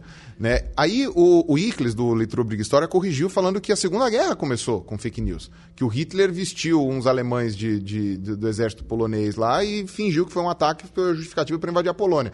Mas olha o nível de alcance que você tem hoje com uma, um exército fake no, no, num país vizinho que é um país vizinho, ele não teria essa sorte, essa, essa, essa, facilidade, por exemplo, se fosse em Madagascar, que ele quiser, ou se ele quisesse atacar os Estados Unidos, uhum. né? E, e uma deepfake como essas daí, que nem vai ter em vídeo, que é muito mais fácil de você fazer. Então, eu não sei até que ponto. É óbvio que são os mesmos mecanismos que a humanidade sempre passou. Sim. Nós somos a mesma espécie. Só que agora com a tecnologia como Só aliada tecnologia... para viabilizar um absurdo desse. Uma coisa que demoraria 10 anos, hoje demora um. Uma coisa que demoraria. E, isso tem um lado positivo. Como eu falei, em, em duas gerações, e, e, e, cada geração contando num período de 5 anos, ou seja, em 10 anos, a gente conseguiu reduzir a homofobia de uma maneira que nunca foi feita em dois mil anos. Né? Agora, ao mesmo tempo, a gente conseguiu criar pessoas que racionalizam o fato de, de, de, de, sei lá, de que qualquer combate à homofobia é um absurdo, né? É, de maneira também numa multidão gigantesca Sim. e que aceita que a Terra é plana. Mas então quando você olha para essa situação, para esse contexto, para onde chegamos agora, onde é, tem, eu, vou, eu, vou, citar Racionais aqui, onde eles, eles falam em um, uma das letras, ele fala assim, que nem o sol que aquece, mas também apodrece o esgoto. Onde tudo que você faz de bom também tem o um lado ruim, como não, você está falando. Você está fazendo divulgação científica e isso está radicalizando pessoas. Não, é, mas parece... por causa do meu estilo. Sim, sim, mas entendeu? não, tudo bem. É, mas... é que nem, é a analogia também dá para usar Renato Russo, né? Tipo, é o hum. mal que a água faz quando se afoga, né? Você sim, precisa de água para viver, de, mas... De qualquer forma, eu é. acho é, completamente inadequado você querer se culpar por isso, porque o que você está fazendo é básico. Não, mas, o, que, mas... o que eu quero dizer é o seguinte: hum. olhando, da, olhando o panorama, o que a gente pode esperar do futuro, que talvez vá piorar antes de melhorar, mas que talvez um dia melhore, e da maneira como aconteceu, se a gente fosse fazer um ensaio do que poderia ter sido feito diferente, o que se faria? Porque o que, o que, o que você está me falando me parece que, velho, é isso aí. E talvez dê até para buscar conforto nessa consciência de que, mano, é isso aí, sacou? A gente não teria como ser diferente. Não, você pode dizer que era uma coisa inevitável. E, e, provavelmente seria, porque o desenrolar da tecnologia não tinha como barrar. Não dá para você barrar que alguém ia fazer isso. Entendeu? O Albert Einstein, no começo da ideia dele, né, de quando ele começou, não só ele, mas todo aquele pessoal que trabalhava com física teórica, eles, ele já previa que havia possibilidade de você usar aquilo para fazer uma bomba atômica. Sim. E ele falou: se eu não publicar, alguém vai publicar. O pessoal já sabe. Entendeu? V vão chegar a essa conclusão. E aí isso é uma questão ética da ciência, inclusive. Há uma discussão sobre isso. Há uma discussão muito grande. Né? Uma discussão recente, que é uma, uma Enfim, que eu não vou entrar aqui no mérito se uh, há, há, há fundo de verdade ou não tá? Porque isso é uma coisa absurdamente polêmica. As pesquisas são feitas de um jeito bem acochambrado, então eu, eu acho que também não dá nem para levar a sério esse tipo de pesquisa. Mas como como uh, fato em si, como pesquisa em si, uh, é uma coisa muito complicada quando o pessoal vem falar da questão de teste de QI entre etnias. Uhum. Sabe? O pessoal uhum. fala que negros têm um QI mais baixo do que europeus ou asiáticos. A, a, a, é... O dilema ético de se mapear o cérebro, por exemplo, Exato. e comprovar Fazer a pesquisa. Uhum. Exato. Por exemplo, o, uh, tem meia dúzia de, de pesquisadores que falam que sim, negros têm um QI mais baixo. O pessoal que defende, uh, que defende não, o pessoal que não leva a sério a pesquisa desses caras não quer fazer a pesquisa contrária. Eles só questionam os dados dos caras que fizeram, que tá certo, tem que questionar, e tem um monte de furo. Né? Uh, agora, o problema é, se você fizer uma pesquisa dessas e você comprovar, uhum. e aí? Uhum. O que você é. faz com isso? então, a questão de, é. De, de encontrar as respostas. E né? a questão é: a questão da bomba atômica, alguém ia fazer. O WhatsApp ia surgir. Eram, são coisas que iam acontecer. Então, uh, eu acho que não teria o que fazer contra. Porém, a gente pode pensar na maneira de fazer. E como você falou, tudo tem seu, tem seu bônus, tem seu ônus. Então, ao mesmo tempo que trabalhos como o do Iberê e do Átila angariam mais pessoas e, ao mesmo tempo, uh, talvez não sejam tão eficientes em desaliená-las, o meu trabalho, a maneira como eu ajo, ao mesmo tempo que ele talvez conscientize menos pessoas, mas conscientiza elas de uma maneira um pouco mais uh, efetiva, Sim. mas gera o time do contra. Então, o, o, esse meu vídeo, Estou Fazendo Tudo Errado, que foi o que eu fiz, é, meio que é uma discussão, que não tem conclusão, né, de que, pô, será que eu. Talvez, e isso é uma questão que eu penso mesmo, talvez se eu não tivesse feito nada, teria sido mais, mais producente. Eu não tenho como saber. Você está me, me, me, me motivando aqui, falando, não, foi melhor. Eu não sei. É uma pergunta que você também tá, você está querendo me, me, animar, mas você também não sabe a resposta. Não, não dá então, para saber e ninguém sabe. Então é, é, um, é um questionamento válido. Agora, eu ainda acho, né, ou talvez é porque eu não saiba fazer outra coisa. Eu não sei fazer outra coisa. Né? Então, uh, qualquer coisa diferente disso eu não faria. Né? Uma vez eu lembro que o Tavião me falou isso. Ele chegou e falou assim: Pirula, uh, o teu canal tem um problema no sentido assim, não é um problema de que ele é errado, mas ele é um problema para uma série de coisas, para anunciante, para crescimento, para ter não sei o quê. Eu não tenho um milhão de inscritos ainda, né? Para você ter uma noção, estou há oito anos fazendo vídeo. Né? Então, o que, o, o, o, que ele falou é o seguinte: você teria que se domesticar para fazer essas coisas. Mas eu falei, eu, o que eu faço é do jeito que eu faço. O pessoal fala, ah, Pirula, você tem que fazer vídeo de 10 minutos. Ah, Pirula, você tem que fazer vídeo. Eu vou fazer agora pro Move, mas é porque, eu, mas é porque não vou ser eu que vou editar e não são coisas pro meu canal. Mas eh, no meu canal, você tem que fazer vídeo de 10 minutos. Não dá. Eu não sei fazer. Sim. Ah, mas você tem que usar, sei lá, uma roupa melhor, cortar o cabelo, fazer não sei o que. Eu falei, não sei, eu não sei fazer mas isso. Mas então, cara, tudo então, isso, tudo então, isso tem é... que te servir de argumento para ficar mais tranquilo e mas aceitar a realidade parar. das. Mas eu posso parar. É, é uma opção que eu tenho. Eu não posso fazer um trabalho diferente do que eu faço, mas eu posso não fazer esse trabalho. Eu entendo. Eu entendo. é uma possibilidade. É, eu, lógico, vamos, vamos guardar as diferenças acadêmicas e de conteúdo. Eu não, jamais teria a pretensão de, de dizer que para com essa merda aí, cara. Eu, eu tenho toque, deixa eu fazer. Jamais teria a pretensão de, de, de, dizer que eu também tô aqui espalhando conhecimento, cacete. Eu, sou, eu tô aqui nessa do, do entretenimento e acho legal quando dá para fazer um negócio positivo, mas... Mas você espalha questionamentos. Tudo bem. Que é, são tudo... coisas muito mas, relevantes. São relevantes, mas aí a gente... Ó, se a gente for, fosse ah, colocar numa escala... de ovo, essa merda aí, desse... deixa eu falar. Ó, se a gente fosse colocar numa escala onde você faz uma parada que pode ser... É, que pode radicalizar pessoas, e aí lá no meio do caminho tá o Iberê e o Atila que fazem um trabalho que não radicaliza pessoas, mas também não tem a, a competência de mostrar tal, tal, tal. O meu competência eles têm demais, não, cara. Não dá pra falar eu digo assim, a competência de mostrar que não é qualquer pessoa que pode falar sobre. Quer dizer, todo mundo pode falar sobre ciência, mas a, as verdades, fatos são fatos e algumas coisas não estão sob discussão no mundo acadêmico e tal. Eles não têm esse viés de cientistas e, e, e acabam sendo muito mais é, do entretenimento e tudo mais. Eu não tô nessa parada, eu tô em outro lugar. Só o que eu tô falando é, que eu posso me comparar é nesse questionamento de que sim, será que eu tô fazendo, será que o que eu estou fazendo é certo? E talvez se eu não tivesse feito, eu cara, eu, eu, eu sei, eu, eu, eu, concordo com você no argumento Batman Coringa, eu concordo que eu principalmente, cara, eu sempre fui muito radical nas minhas paradas, sempre fui muito intolerante nas minhas paradas e, cara, isso é uma contribuição direta para essa alt-right do YouTube brasileiro ter surgido, esse estrume que surgiu. Cara, isso eu tenho responsabilidade. O, o, o, a, o ódio na internet começou com o Moura. Começou ele, com Moura. Ele só falando, mudou, é, ele só mudou, ele só mudou de Moura, mas continuou e, e com Moura. Levar, e vou levar pro caixão o fato de que eu fui o primeiro. Sacou? Ele, ele o, o, o, o outro Moura. O outro Moura começou comigo. Então assim, eu entendo. É um questionamento válido. Pô, se eu tivesse feito diferente, talvez não tivesse contribuído. Mas no fim das contas, eu acho que eu busco conforto nisso que você falou. Não daria para ser diferente. Eu sou isso aqui. Eu fiz, tá feito. Se não fosse eu, outros fariam. E acabou. Agora, o que eu, o que eu fico pensando é, é se dava para ter sido diferente, digo no, no, no, no, aspecto geral, assim até propondo para você esse estudo, esse ensaio. O que você acha que daria para ter sido feito como humanidade como um todo com relação ao avanço tecnológico e da, de, dessa disseminação de informação que é fake, que é ridícula e tal? O que, que daria para ter sido feito? Se não fosse, tá. será mais Estado para controlar a mídia? O que, que a gente faz? Não, é, é, bom, nesse caso eu vou puxar a sardinha para o meu lado, né? Eu acho que a resposta está na ciência. Uh, uma, eu não posso falar pelo mundo, mas eu posso dar um recorte do Brasil, por exemplo. Uh, a gente, no começo, vai, sete anos atrás, a gente tinha muito pouco conteúdo de nicho no YouTube. A gente tinha uma coisa mais generalista e tinha um ou outro canal de nicho, mas era uma coisa mais assim. E quase nenhuma pessoa enxergava a necessidade de ter alguma responsabilidade em alguma coisa ou outra. Né? Eu, eu, sempre gostei de fazer as coisas com referência tal, porque eu aprendi isso fazendo mestrado doutorado.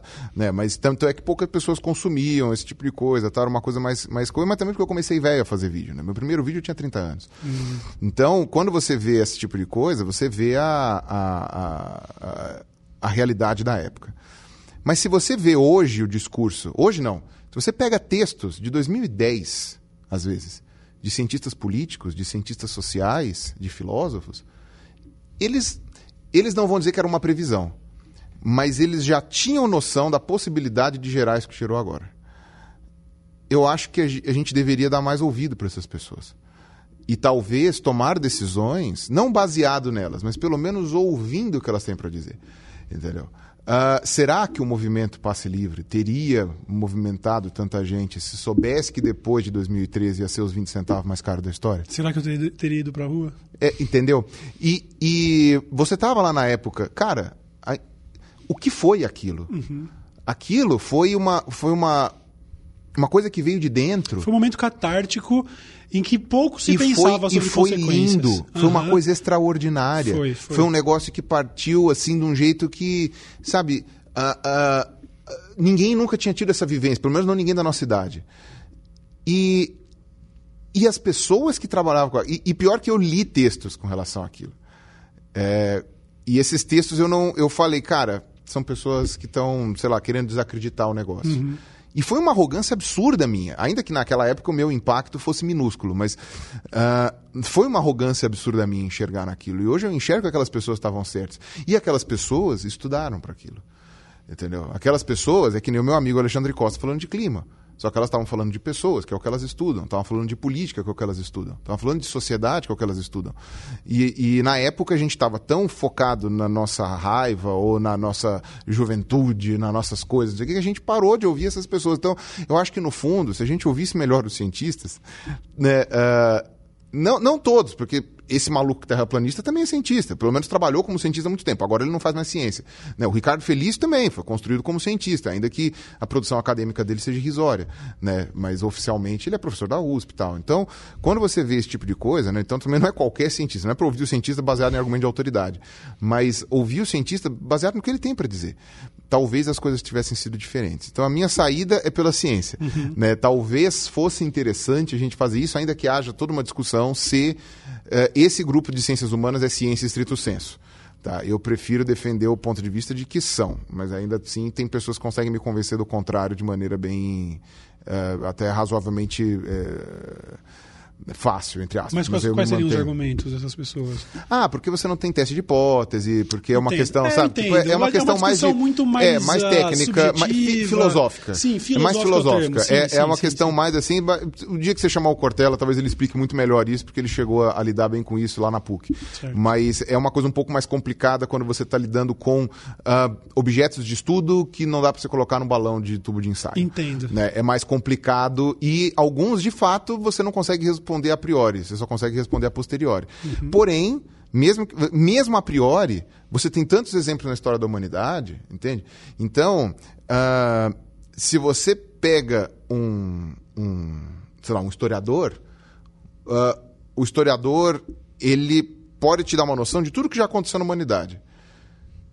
Tem o pessoal de história que é mais filosófico tal, mas tem uma galera de história que, que trabalha com outras vertentes, né? Até o Felipe Figueiredo comentou isso daí outro dia, dizendo que tem essas vertentes, que por enquanto não são muito benquistas, enfim, tem as, as brigas internas lá.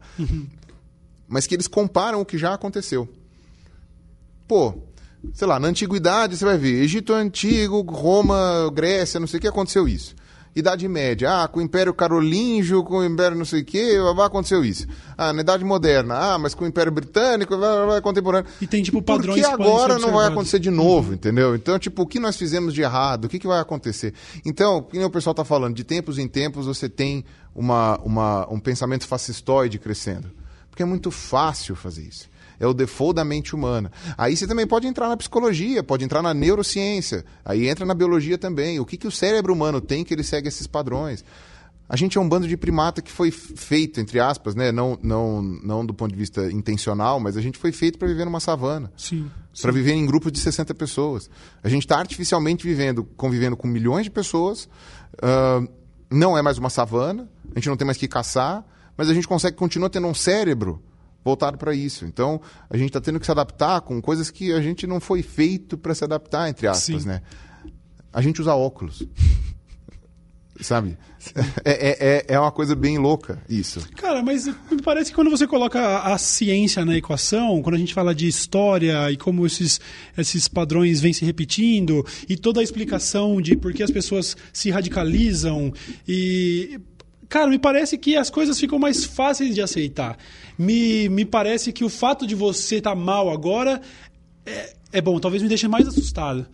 Porque, sabe, você é uma pessoa sensata que tem uma, uma, uma base acadêmica para tentar, de alguma maneira, explicar e justificar a pindaíba em que nos encontramos agora. Se você tá mal, sabe, é, é, enquanto você fala, o seu discurso, ele me soa quase que não intencionalmente otimista. Não, otim, não digo otimista, mas quando a gente. A, aquela história de que o que não tem remédio já está remediado e que a gente deve colaborar com tudo o que é inevitável e não perder tempo com o que é inevitável. Se a gente está tendo uma explicação lógica de por que as coisas estão desse jeito, por que elas aconteceram e por que as pessoas estão cada vez mais radicais, cada vez mais anticientíficas, cada vez mais essa, essa, essa era da pós-verdade prospera e cresce. Se a gente tem explicação plausível para isso, não dá para encontrar alguma tranquilidade de saber que, velho, o que, que eu ia fazer diferente, tá ligado? Não.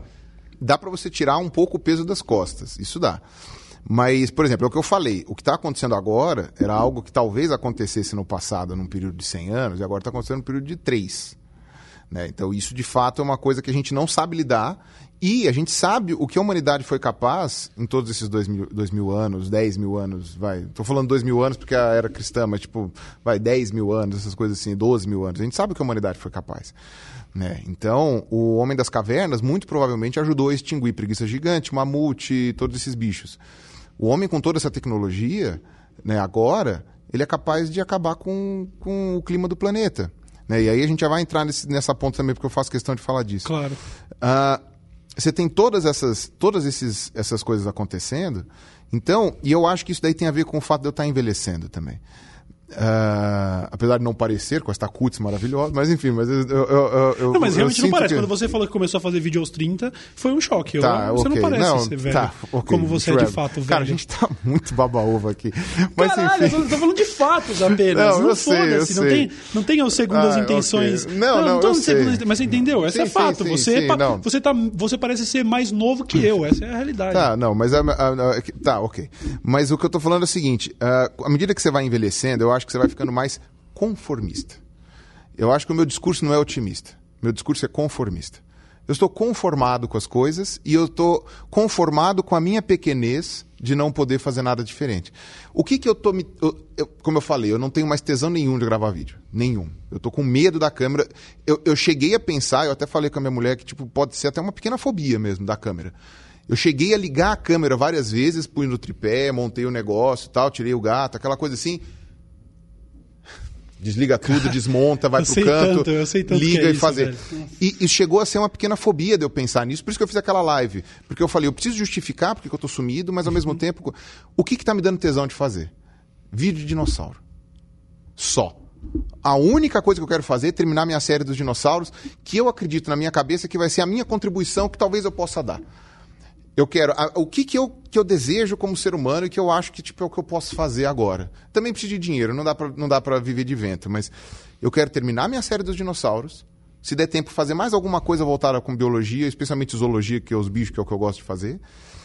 E do ponto de vista acadêmico, eu quero publicar o meu doutorado do jeito correto e tentar trazer alguma contribuição do ponto de vista evolutivo para a linhagem dos crocodilos, pseudossuca, que é o que eu trabalhei. Legal. Só. Entender a sua posição e até onde vai o seu trabalho. E foda-se. Qualquer outra coisa que eu cheguei a pensar que eu poderia fazer era uma megalomania minha, que era muito legal de pensar antigamente, antigamente digo cinco anos atrás, e que hoje eu não tenho mais vontade de pensar. Então o que está me dando tesão é isso. Está me dando tesão é falar de dinossauro, que é o que eu gosto, depois falar de jacaré. São, são essas coisas que eu gosto. Ah, e é só. Isso me dá. É, é, é parte da fuga voluntária, né? parte da alienação voluntária que você estava falando mesmo sabendo que é uma alienação que não, não, não, é, não é positiva. Entendeu? A gente perdeu pelo menos seis eh, espécies de dinossauro conhecidas com a queima do Museu Nacional. Entendeu? Boa parte dos fósseis de crocodilo que eu trabalhei e que você pode encontrar hoje estão em países da África, como o Níger, por exemplo, que depois da, da, da revolta na Líbia, lá, da Primavera Árabe, que mataram o Gaddafi e tal, não sei o quê, a, a- a- o Níger foi um dos países para qual muita gente fugiu. O Mali foi um país que teve muita coisa depois da- do- dos problemas lá na, na Argélia e tal. E esses países, hoje, do ponto de vista político, eles estão destroçados. Então, quer dizer, a gente não tem mais como fazer pesquisa lá, o país não tem estabilidade suficiente para eles manterem esses fósseis lá. Então, quer dizer, impacta no meu trabalho de alienação a, a- a realidade política desses lugares, inclusive o Brasil, que fez com que perdesse o Museu Nacional, que faz com que tenha uma guerra na África, que vai destruir os fósseis. Que imagina um, um historiador Entendeu? Se ele fosse alienar e falar, não, eu quero saber sobre, sei lá, escultura antiga. Isso é uma coisa legal, eu paro para pensar nisso, fico autista lá e não tem problema. É interessante para ele que não tenha talibãs no Afeganistão para explodir os budas lá. Sim. Entendeu? Que não tenha é, Estado Islâmico na Síria para explodir Palmira. É, é, então tá tudo interconectado. É, mas ao e é mesmo uma tempo, coisa complicada. Ao mesmo tempo, a partir do momento que esse historiador aceita que ele não tem nada a fazer com relação aos talibãs e que ele não tem a capacidade, aquela coisa que é um o perfil do jovem de achar do garoto que ia mudar o mundo, você não vai mudar. E aí é é aquela questão, você pode abordar pelo lance de não, mas eu vou pelo menos fazer a minha parte e combater até morrer, ou então perceber que não importa a qualidade do mundo se você não tiver saúde para aproveitá-lo. Então, amigo, sinto muito, sacou? Vou fazer o meu aqui e meio que foda-se. É o que dá para fazer, cara. É, eu- mas assim, alguns anos atrás, o que eu pensava era assim, eu. Você fica um pouquinho Superman, né? Você fica um pouquinho Superman em certo momento. Você chega e fala, putz, eu tô com um poder na mão que eu não tinha e esse poder pode me fazer, fazer a diferença. Quando você se toca de que ah, talvez as pessoas mais mau caráter consigam, mas você tentando, ou você ah, tem noção dos seus limites e mantém o, cará- o caráter, ou você subverte seu caráter e foda-se. Porque em determinado momento. Isso é meu entendimento, tá? Um monte de gente pode discordar disso violentamente, mas o meu entendimento agora, pessimista, e, eu, e agora eu. Antes eu sempre me coloquei como um realista. Né? Agora eu já parei de me enganar. E eu acho que o primeiro problema, o prome- primeiro ponto para você corrigir um problema é aceitar que ele existe. Eu- então, é, a realidade sou... é péssima, né? Então, Não, então, não, eu, eu, eu aceitei muitas coisas da minha vida nos últimos anos. Por exemplo, eu aceitei que eu sou um cara depressivo. Crônico. Eu não, eu não sou depressivo, agora tá pior, mas já teve melhor, tal, não sei o quê, mas eu me lembro de ser depressivo desde os sete anos de idade. Então, tipo, eu sou um cara depressivo, eu nasci depressivo, e o Val Harari diz que isso é genético, eu não sei. Mas é possível porque do lado da minha mãe, todo mundo é depressivo. Então é possível que seja. Ah, eu aceitei que eu sou um pessimista. Eu não sou um realista, eu estava me enganando. Eu, sou um reali eu não sou um realista, sou um pessimista. Então, do ponto de vista pessimista que eu estou enxergando as coisas agora, eu vejo que assim. ah, ou você mantém o seu caráter, os seus valores e assume com isso que você não vai conseguir chegar onde você pode, ou você subverte caráter, vira um mau caráter de fato e aí você faz o sucesso que você quer. Tô contigo. O subverte a responsabilidade, por exemplo. Ah, a responsabilidade não é minha, eu não sei o quê, babá, sabe? É, é aquela pessoa, putz, tem tantos exemplos recentes com relação a isso. Tipo, acontece uma merda porque alguém falou tal coisa e aí depois a pessoa fala, não, veja bem, eu não mandei ninguém fazer isso, eu Sim, só falei, sim, e, tipo, sim. sabe, tirando o seu da reta. Ah, que, isso, pra mim, é uma falha de caráter. Sim. É uma falha de caráter. Uma falha de caráter muito grave. Né? E essas pessoas são aquelas que têm mais facilidade para apontar o dedo na sua cara e falar: você é um mau caráter. Você é um mau caráter, você votou no PT, você é um mau caráter. Sabe? Ou coisas desse tipo, entendeu? Sendo que não, você. Às vezes você tá com. Assim, você tem que optar entre. Aqueles- entre tomar uma facada e tomar um tiro. Aí você fala, cara, me esfaqueia, né? Quem Sim, sabe não sim. pega no órgão vital, né? Tipo, fazer aquela coisa, né? Ah, então, quando você pensa, quando eu penso dessa maneira, eu tô agora com um viés pessimista, eu acho que ah, a minha, vai, sei lá, o a maneira como eu Putz, cara, eu não, não tenho. Eu não tenho, eh, sabe, eh, lado pra ir. Eu, eu, eu achei que eu tinha superpoderes que eu não tenho. Eu acho que todo youtuber passou por isso. E eu percebi que talvez. ah, sabe, não, não dá pra ir mais pra lá. Então você perde. Você perde um pouco o encanto. Você quebra o encanto, né? Break the spell. Sim. Você você fica naquele, naquela coisa de, de. de perceber que a coisa não é bem assim. Uma parada meio de desilusão, né? E, eu, e, eu- mesmo e uma tempo- coisa. Hum. Não, e e isso é uma coisa muito interessante que eu tenho pensado. Nesses últimos dias, eu tenho. Últimos meses, eu tenho refletido muito com relação a isso. Ah, qual o meu papel? Entende? É, o, o que o Pirula pode contribuir, o que, que o Pirula deve fazer. Isso na na questão pessoal também. questão completamente pessoal. Sabe, com a minha esposa, com, com meu, meus pais, com a minha família, com os meus amigos. Qual é o meu papel? Isso. Porque eu, eu por exemplo, que nem, eu vim no Poucas aqui, eu não lembro agora quantos meses faz isso, faz uns três meses, acho, uma coisa assim. Sim. Se você for olhar hoje no canal da UOL, que agora a gente está conversando com o Move e tal, não sei o quê, mas se você for olhar no canal da UOL, o Poucas que a gente gravou é o quinto vídeo mais visto do canal. Uhum. É o Poucas mais visto. Que pra mim é um troço que eu fiquei em choque. Eu não entendo por que isso. Uhum. E assim, mais que Castanhari, mais que Jovem Nerd, mais que Iberê. Tudo bem que o Iberê tá há menos tempo, mas enfim, mais do que pessoas que eu tenho certeza que movem multidões muito maiores do que eu. E as pessoas quiseram ouvir o que eu, eu falo. Não reverteu em inscritos, que é outro fenômeno que eu também não consigo entender. Não ganhei, eu ganhei, sei lá, 100 inscritos a mais para participar no Poucas. As pessoas querem ouvir o que eu tenho para falar no canal dos outros, mas não querem ouvir o que eu tenho para falar no meu canal. Não, não é isso. Que é um fenômeno que pode ser explicado por causa da interação e do formato e tudo. Tipo, ah, agora é o Pirula fazendo isso, isso aí Hum. vai ser legal, vamos ver como é que é e tal. Eu Mas entendo. eventualmente eu faço isso no meu canal também, mas aí o pessoal fala, não, ah, sei lá, meia hora no canal do Pirula é, é too much. Duas horas no canal do, do, do UOL não tem problema. Ah, participei do Ilha de Barbados. Obviamente que vocês têm vídeos que viralizaram e tal, não sei o quê. Mas ainda assim, a minha participação no Ilha de Barbados está super bem cotada lá. Mas aí você pode falar, beleza, o nosso público sempre foi muito sobreposto. Fui no Pânico. Cara, meu vídeo no Pânico, tudo bem. O Pânico tem vídeos, sei lá, com 3 milhões de visualizações, mas foi um vídeo bem visualizado se você for fazer um padrão do- do- do- de entrevistas no Pânico. Eu tenho minha teoria, eu acho que eu sei explicar Ah, ah, isso. as pessoas. ah, o próprio Quem Manda a Língua, sabe? Que é uma coisa Sim. que não tem nada a ver com seriedade. É, é um programa de zoeira. Eu fui falar lá como eu quase morri, sobre as merdas que eu já fiz, entendeu? Cara, foi um programa com muita visualização. Nenhum deles me reverteu em inscritos. Eu Talvez acho o Ilha de Barbados um pouquinho, o Pânico um pouquinho, mas. E aí eu- eu fiquei pensando, qual o meu papel? O que, o que, que de fato eu estou fazendo na internet? Será que eu. eu, eu- e, e aquilo que você falou, eu não saberia fazer diferente. Sim.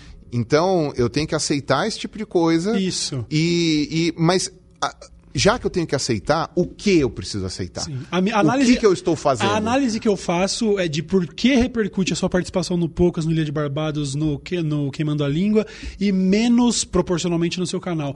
É, eu acho que é o mesmo fenômeno que explica o motivo de eu ter tido tantos acessos é, e a, a mais do que você, por exemplo, em inscritos e tudo mais. As pessoas, em seus momentos de lazer, estão interessadas na abordagem superficial. Quando você vem para cá, elas não esperam que a gente vá ter um, um- um, é, desviar para galhos de assuntos onde você vai passar discorrendo uma hora sobre algo específico e a gente vai re- remexer a superfície. Então você no Queimando a Língua, a gente vai ver a essência do pirula lá, mas não vai ver o aprofundamento. E acredito que você, por ter esse. O, o seu conteúdo tem esse viés mais acadêmico e tal, justamente o que difere você do Nerdologia e do Iberê, como a gente já falou. Isso talvez é onde as pessoas desenham a linha e falam, tá, eu não quero ver o Pirula falando sobre paleontologia durante uma hora agora. Mas quando você vai num, num lugar onde as pessoas podem ver o Pirula superficial, que é agradável para as pessoas, é ali que o negócio funciona. Então, eu consigo entender isso como. como é, é- é perfeitamente. Explica, é, dá para explicar. Você, se quisesse pensar do ponto de vista de negócio, poderia falar, ok, então, então daqui para frente é essa superfície que eu vou explorar. Que foi o que eu sempre fiz. Tá, mas é. eu, a gente, eu sempre fiz não por, por visão comercial, mas por total incapacidade de me aprofundar. Eu sempre consegui abordar de maneira competente uma série de assuntos de maneira superficial, introdutória e tal. E é por isso que os meus vídeos sempre bombaram. E muito porque- engraçado. Mas então, Porque mas. eu- te- os vídeos que eu mais dei risada na internet foi, foi os seus e do Matheus Canela que tava aqui. Foram os dois, assim. Do Matheus Canela eu, eu, eu, eu choro em posição fetal no quarto. Mas várias vezes você fez vídeos que me deixou em posição Então, fetal cara, no quarto. Mas, cara. mas eu acho que o, o, o sucesso da parada, que tal, talvez, eu não falo isso como lição ou pra coisa, porque é aquilo lá, você já sabe qual é a sua posição na internet, você está fazendo vídeo há oito anos. Agora, de repente, com esse projeto novo da, da Move aí, pode ser o estopim de algo que vai te deixar, é, deixar claro, puta que pariu, eu estava esse tempo todo tentando trazer um pouco mais de ciência, enquanto como entertainer, né, as pessoas não querem o aprofundamento. As pessoas e não estou culpando o público e dizendo, é, as pessoas são medíocres mesmo, ela não, estou falando Não, disso não. não. Eu tô falando Não, porque que a no gente momento, também- no momento de leveza, o cara quer ligar a TV. É por isso que os maiores canais do Brasil são de humor, sacou? De humor E ou de a- ódio. Ou de ódio. Porque a gente não, não. A gente tá nadando, a gente não mergulha, sacou? A gente tá só nadando, sacou? Então, de repente, isso, isso pode servir, talvez até ah, plante algo aí no inconsciente e vai influenciar você a longo prazo de perceber que. E talvez, somente talvez, e aí a gente tal, é, não quero ser injusto com o público de maneira nenhuma, mas talvez você esteja jogando pérola para porcos. Talvez. Ou talvez não. Talvez Talvez, você talvez você puxa mais gente. volume, talvez você pesque mais pessoas nesse sentido. Pessoas que não iam ter, ter vontade de, de se aprofundar, vão chegar e falar, pô, dá pra se aprofundar nisso. Uhum. Sim, sim. Mas de tudo que você está falando, por exemplo, hoje a gente tem um canal que é exceção a isso. Que é um canal que eu já conversei com ele, a gente até já gravou vídeo que. Eu não sei explicar o que aconteceu. Que é até um canal que eu acho que você provavelmente vai acabar chamando pro Poucas, né? Que é o Ciência Todo Dia, do Pedro Nossa, Losso. sou fã, sou fã do Pedro Losso. Então, o Pedro, ele aprofunda, Uhum. ele não faz vídeos superficiais. Chamar os vídeos dele superficial é, é são, completamente não são, injusto. Absolutamente. E ele tem níveis de acesso, e o canal dele tá crescendo. Nível nerdologia, Ah, mas é um- nível Iberê. Há uma diferença de formato, né? Os- o- você, você propõe discussões e o Pedro Losso tem a, tem a. Cara, o dele é cheio de açúcar, sacou? Ele Tá, tem é, de imagens fato. de banco de imagens. Quando ele, se ele tá falando sobre o universo, vai aparecer imagens do universo. Não, eu tem uma acho legal romantização disso. do Ele texto. conseguiu fazer uma A coisa sua meio parada, Sagan. É, a sua parada é. É. meio sem cuspe, sacou? É, depende. O meu, o meu último vídeo sobre o que é uma espécie não está assim. Mas Tá- enfim. então, tá vendo mas, só? mas de qualquer maneira é aquela coisa. Mas como é um vídeo muito longo, vai ter menos acesso. Né? Eu ainda não vi, o- eu sei que é um, é um crime falar isso, mas eu ainda não vi o vídeo dele sobre Chernobyl. Mas, cara, o vídeo dele sobre Chernobyl Bill pegou, pegou. Não sei se chegou a pegar o primeiro em alta, mas ficou em alta por muito Ah, tempo. mas isso também se E deve ao trending topics, né, velho? Chernobyl, não, e sabe? ele tá e ele tem também uma equipe agora que tá trabalhando com ele e tal que tá facilitando. Eu ainda sou o pirula sozinho. Uhum. Sim, Mas é, eu e o Igor da Doppel que vende as camisetas, né, que, Sim. tá, que ajuda mas, cara, no negócio. eu, quero, mas, eu quero fazer um parênteses aí. a camiseta do gatinho aqui, ó. Aliás, e o moletom? Mostra o moletom, mostra o moletom, É o moletom do Senhor dos Anéis aqui, ó. Tá da loja do Pirula, viu, tá rapaziada? Inclusive, o cara que Pirula. trabalha aí com. Porra, o cara que trabalha com, com esse tipo de conteúdo aí, ele precisa de ganhar dinheiro no merch, sacou? Então, na moral, você gosta do Pirula? Termina o vídeo aí, tá No frio pra merch cacete e em São no- Paulo. Compra o moletom do cara aí, É, porra. no Merch e no, e no, no Join também lá, né? No, no, apoia, no apoia-se lá do apoia- coisa mas lá. o que eu, eu- de verdade, aí estamos fazendo mais do que a gente é, precisaria para falar sobre o seu projeto novo. A gente já falou, já está cumprido. Eu estou falando agora de coração. Eu acho que existe um potencial aí, que é o potencial de que é, muitas vezes, cara. O Carl Sagan, sem uma equipe de TV, nunca teria sido Carl Sagan. Às vezes, só o texto não vai ser suficiente. E aí, talvez você devesse pegar o Pedro Losso como exemplo. O Ciência Todo Dia é açucarado. O, o, o bagulho, é, realmente, existe um aprofundamento. Você vai ver lá o- os vídeos Ele do cara. aprofunda bastante. Essa que é a Sim, questão. Ele não sim. aprofunda pouco. É, mas ele a- vai... aquilo, que você falou, aquilo que você falou sobre colocar o remédio no, no chocolate para criança comer, entendeu? Precisa ter um polimento, precisa ter uma parada que agora você vai ter. E aí, quem sabe a gente não tá. Quem sabe, é. Quem, quem um nunca, quem nunca embrulhou uma pílula no bacon pra dar pro cachorro, É né? verdade. Eu E, mesmo, o, e o pra dar pra cachorro, mim mesmo, não, e o cachorro come o bacon e cospe a pílula, ainda consegue, consegue, né? Puta, Eu cara, acho, eu, eu cara. fiquei impressionado a primeira vez que eu vi, cara. O cachorro Eu cuspindo embru- pílula? Não, embrulhei a pílula no bacon, prendi com uns negocinhos assim, com uma, com uma, uma- com um requeijão ali pra não abrir o negócio. O cachorro é, cuspiu a pílula, comeu o bacon com requeijão e cuspiu a porra da pílula, cara. cretino do cara. Cretino, velho, cretino, mano. Mas Eu- enfim, é. É, eu acho o que- eu acho, sei lá, acho justo concluir. É, não, não, não o programa, o episódio. A gente ainda não bateu Tá duas muito horas. cedo, é. tá muito Foda-se. Mas cedo. eu acho justo concluir nesse ponto que talvez o motivo de você não ter audiência do Pedro Loso é porque você não fez como ele no sentido de. Quando você está falando, você tem uma preocupação, dá pra perceber, não é nenhuma prioridade, parece ser a sua única preocupação. Cara, quando você olha pro seu cenário, que é uma, um, um quarto com livro e TV velha, dá pra perceber, você não teve a preocupação de açucarar a parada, de meter chantilly, de meter bacon com requeijão pra fazer a coisa funcionar. Quer dizer, funciona, mas poderia ser mais eficiente. Eu não tô podendo comer nem bacon, nem requeijão, cara. Aliás, Isso tá me doendo tanto, velho. gente tem isso em Não, eu- comum, Eu, você- queria, eu, queria, eu queria trocar essa água por cerveja, velho, mas com uma vontade tão grande. Porque isso aqui tá uma conversa de boteco, cara. Você eu pediria tem- a um rabo gente- de galo agora.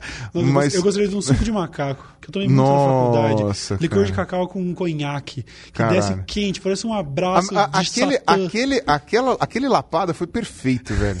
Vocês não sabem o que aconteceu no after lapada, cara. Eu tive que dormir na casa dele. Eu fiquei tão breaco. Porque assim, durante, durante o programa, vocês lembram que eu, eu ganhei todas, né? Durante o programa eu ganhei todas, mas eu, eu, eu bebi por vontade, porque o teu pai me arrumou aquela porcaria daquele rum cubano. Bom demais. Que bom eu tava- demais. Que, que, aliás, uma assim- prima minha trouxe de Cuba mesmo. É, então, eu, Aham. que eu, eu adoro, né? Rum, dos destilados, rum é um dos que eu mais gosto. Sim. né? Que é é, lá no Caribe, lá não sei o que, é comida, é, é bebida de pobre, né? Tipo, aquela coisa assim, eu, que eu Sim, gosto. sim. E aí o que acontece? Eu, eu, eu, eu tomei por vontade própria, né? E quando apagaram as câmeras, né? Quando desligaram as câmeras, eu não falo isso com orgulho, mas é que foi engraçado. Mano, tomei mais umas 10 doses daquela merda lá. Fiquei, fiquei praticamente inconsciente, Viu? cara, sem condições. Nesse dia aconteceu um. Não, eu vou, eu vou expor aqui. Pirula Ai, Exposed. Aconteceu um, um fenômeno que eu nunca. Cara, em mil anos eu não vou ver isso acontecer de novo. O Pirula foi dormir na minha casa e falou. Eu, ai, cara, isso parece mentira, mas eu juro pra vocês. O Pirula foi dormir na minha casa e aí ele falou uma parada assim. Viu, não tem barata aqui não, né? E aí eu, tipo, Pirula, por quê? Eu Não, lembrava eu, disso. eu falei assim, Pirula. Porque era porque... primeiro andar. Não, eu falei, Primeiro eu andar falei, eu falei, barata. Tava um porque- calor desgraçado. Não, mas eu nunca, eu falei, cara, nunca teve uma barata na minha casa. Por que diabos você faria esse questionamento? Tipo, óbvio que não. Ele falou, não, porque eu não gosto de barata. Eu falei, nossa, o cara realmente bebeu umas, né? Nesta noite foi a primeira vez na minha vida que apareceu uma barata na minha casa. Voando! voando! Entrou pela janela. E quem matou fui eu, tá? Então não vamos no coisa. Quem matou fui eu. Mas eu achei incrível, porque se, se, se você não tivesse feito esse questionamento, será que ela apareceria? Boca do inferno, mano. Boca Caralho, do inferno. velho. Quantas vezes eu tenho falado coisas que. Eu, eu, eu fiz uma de boca do inferno, né? Que, aliás, eu Hum. comentei lá no Poucas também, né? E foi antes dessa pesquisa de 7%, de 7% De que ia ser o grande- é Daqui a verdade. cinco anos, a- o terraplanismo vai ser o prioritário entre as populações menos, menos, menos instruídas, que. Por, por causa disso, acabam caindo nessas igrejas neopentecostais. Sim. Não era um preconceito com igrejas neopentecostais. Não, é uma constata- relação, constatação exatamente. uma relação óbvia. Agora, você acha que o terraplanismo vai tomar o espaço que hoje é, por exemplo, da astrologia? E- é. Mais ou menos isso? Acho que não, não chega vai ser tanto. tão, não vai penetrar Não, tanto. e tanto é porque uma coisa não é excludente da outra, né? Não, Você digo, tomar o espaço. que- é. Eu digo assim, tomar proporções dessa, do tipo. A gente sabe que é uma merda, mas no fundo tá aquele seu amigo que, porra, o cara é inteligente, qual é que é a parada? E ele tá aí falando de, não, porque, porque touro é foda, né? Aliás, o Ministério da Cultura, vezes- não, o é. Ministério da Educação. O Ministério da Educação fez uma postagem ontem falando alunos de touro. Ah, O Ministério da Educação divulgando É, pseudociência. eles apagaram A depois. postagem foi apagada Mas- depois. Mas uma coisa engraçada é isso, né? Mais uma, uma boca de caçapa minha, né? Ah, quando começou o governo do Bolsonaro, o pessoal começou a reclamar do Vélez. Não, porque o Vélez é um incompetente, porque o Vélez é inadmissível, porque não sei o quê, porque não sei o que lá, babá, mas foi o Olavo que pôs, o caramba quatro. Aí eu tuitei um negócio que eu cheguei e falei assim: "Ó, quando o Vélez sair, o substituto dele vai fazer com que a gente queira dar um abraço no Vélez quando encontrar com ele na rua. Aí um monte de gente vem falar, pirula, boca do inferno. Eu falei assim, cara, eu não falo mais nada. Né? A gente tá visando umas nada. profecias Dedo do inferno, é positivas. estou falando, tô é, a digitando, gente tá né? umas profecias positivas. Você não tem Ô. nada. O que, que você tem de otimista aí pra profetizar, mano? Na moral, alguma coisa. Em 2060 a gente vai ter ondas de calor que vão conseguir varrer ah, vão- A humanidade da conseguir, Não vão conseguir. Não, 2050 já é previsão. A gente vai ter ondas de calor que podem matar qualquer pessoa acima de 60 anos. Uou. E, e a, gente Isso é vai ter, otimista. a gente vai ter impactos, impactos climáticos tão violentos que, vai, eh, por exemplo, perda de hábitats naturais e perda de espécies monstruosa, né? Ainda mais com esse ministro sociopata que a gente tem agora. Sociopata não, psicopata. Né? É, psicopata. O Ricardo Salles, ele é psicopata. Né? Eu, eu até tenho amigos meus muito inten- bem intencionados que fazem parte do Novo. E enquanto Ricardo Salles estiver no Novo, não dá para você levar nada do Novo a sério. Nada, nada. Zero. Zero do Novo a sério. Não tem como ter um psicopata, uma pessoa que é ruim, mas não é ruim no sentido assim de que quer fazer maldade. Uma pessoa que é insensível a ponto de não conseguir perceber Nada. Ele não tem sentimento nenhum. Eu brinquei hoje no Twitter que se. Não sei se ele mora com a mãe, acho que não. Mas se ele morar com a mãe e ele estiver andando, indo pra geladeira e ele vê alguém espancando a mãe dele na sala, ele vai pular o espancamento, vai na geladeira, abre o negócio, hum, eu vou pegar um suco aqui e tal, volta e a mãe dele apanhando e tipo. Um cara que não tem sentimento algum, é um vazio, é um cara vazio, é ele, esse cara que está no Ministério do Meio Ambiente, de propósito. Uhum. Né? Então, é, isso é uma coisa que me preocupa bastante e não vai melhorar. E aí, nesse sentido também, você tem a força externa, você tem coisa, mas em 50 anos a gente perdeu dois terços das, da, da paisagens naturais do, do planeta inteiro. Sabe, a população só cresce, a população dobrou, mais do que dobrou em 50 anos. Né? A gente, obviamente, tem gente que está falando, e, e, as pesquisas é, científicas indicam isso, que vai chegar, acho que, sei lá, em 10 bilhões ou 11 bilhões, vai parar o crescimento e vai começar a reduzir de, ah, de é? pessoas. Mas é. o que explica isso? Mas, porque as pessoas vão começar a morrer? Porque acabou não, o planeta? Vai ter menos filho mesmo. A tendência das pessoas agora é ter menos filho. Uh, e, e, essa tendência tem, é, é, provavelmente vai ampliar. Eu não lembro agora quem. Não, isso daí já tem mostrado em vários lugares até. A, a própria pornografia é responsável por isso. Né? As pessoas vão ter menos filhos, elas já estão tendo menos filhos, né? Eu lembro de, umas, de uns cinco anos atrás, eu fui na Campus Party e os caras me mostraram o pornô 3D. Sim. Não sei se você chegou a ver isso. Não, daí. mas eu vi relatos eu, de pessoas eu, que ficaram assustadas. Mas eu só vi, assim, era só a máscara e o ouvido. Não tinha roupa tátil nem nada disso, né? Até porque na Campus Party uhum. não ia chegar a esse ridículo. Mas quando isso estiver disponível a preços no mercado, por exemplo, o Japão acabou. Exemplo, uhum. o Japão uhum. acabou. Não vai mais haver reprodução sexuada no Japão. Fim. Ou faz reprodução é, é, in vitro, ou acabou.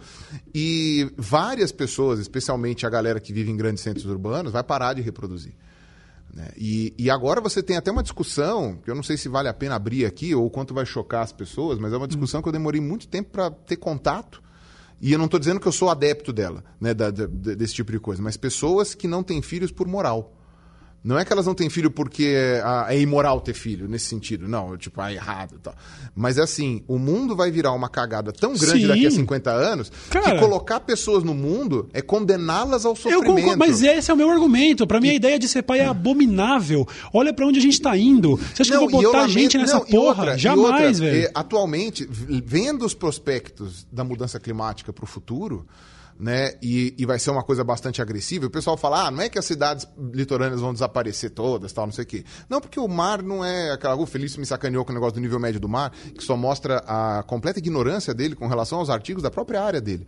Eu não sou climatologista, eu, eu sou péssimo em física e ainda assim eu, eu consegui entender que existem artigos que falam do nível médio do mar, né? E o cara não, não teve capacidade de fazer uma coisa dessas, né? Fez, né? Ele sabe, né? Ele jogou para a plateia, isso ele sabe. Uhum. Mas quando você vê esse tipo de coisa, algumas cidades praianas não vão desaparecer, mas algumas cidades, por exemplo, na Polinésia, daqueles países que a altitude média é 50 centímetros, né? Isso daí vai acontecer inevitavelmente. Mas as catástrofes piores vão ser os eventos extremos, né? Então, por exemplo, esse tufão de Moçambique, esse furacão de Moçambique, que destruiu Moçambique, a parte lá do Malawi, do Zimbábue, né? destruiu, acabou a cidade. Justamente países que não têm uh, estrutura para aguentar. A quantidade de furacões, eh, sabe, na sequência que aconteceram lá no Caribe, que pegaram até Nova York, sabe? Furacão em Nova York. Uhum. Agora, tudo bem, esses eventos, se fossem isolados, você culpar a mudança climática, aí é too much. Né?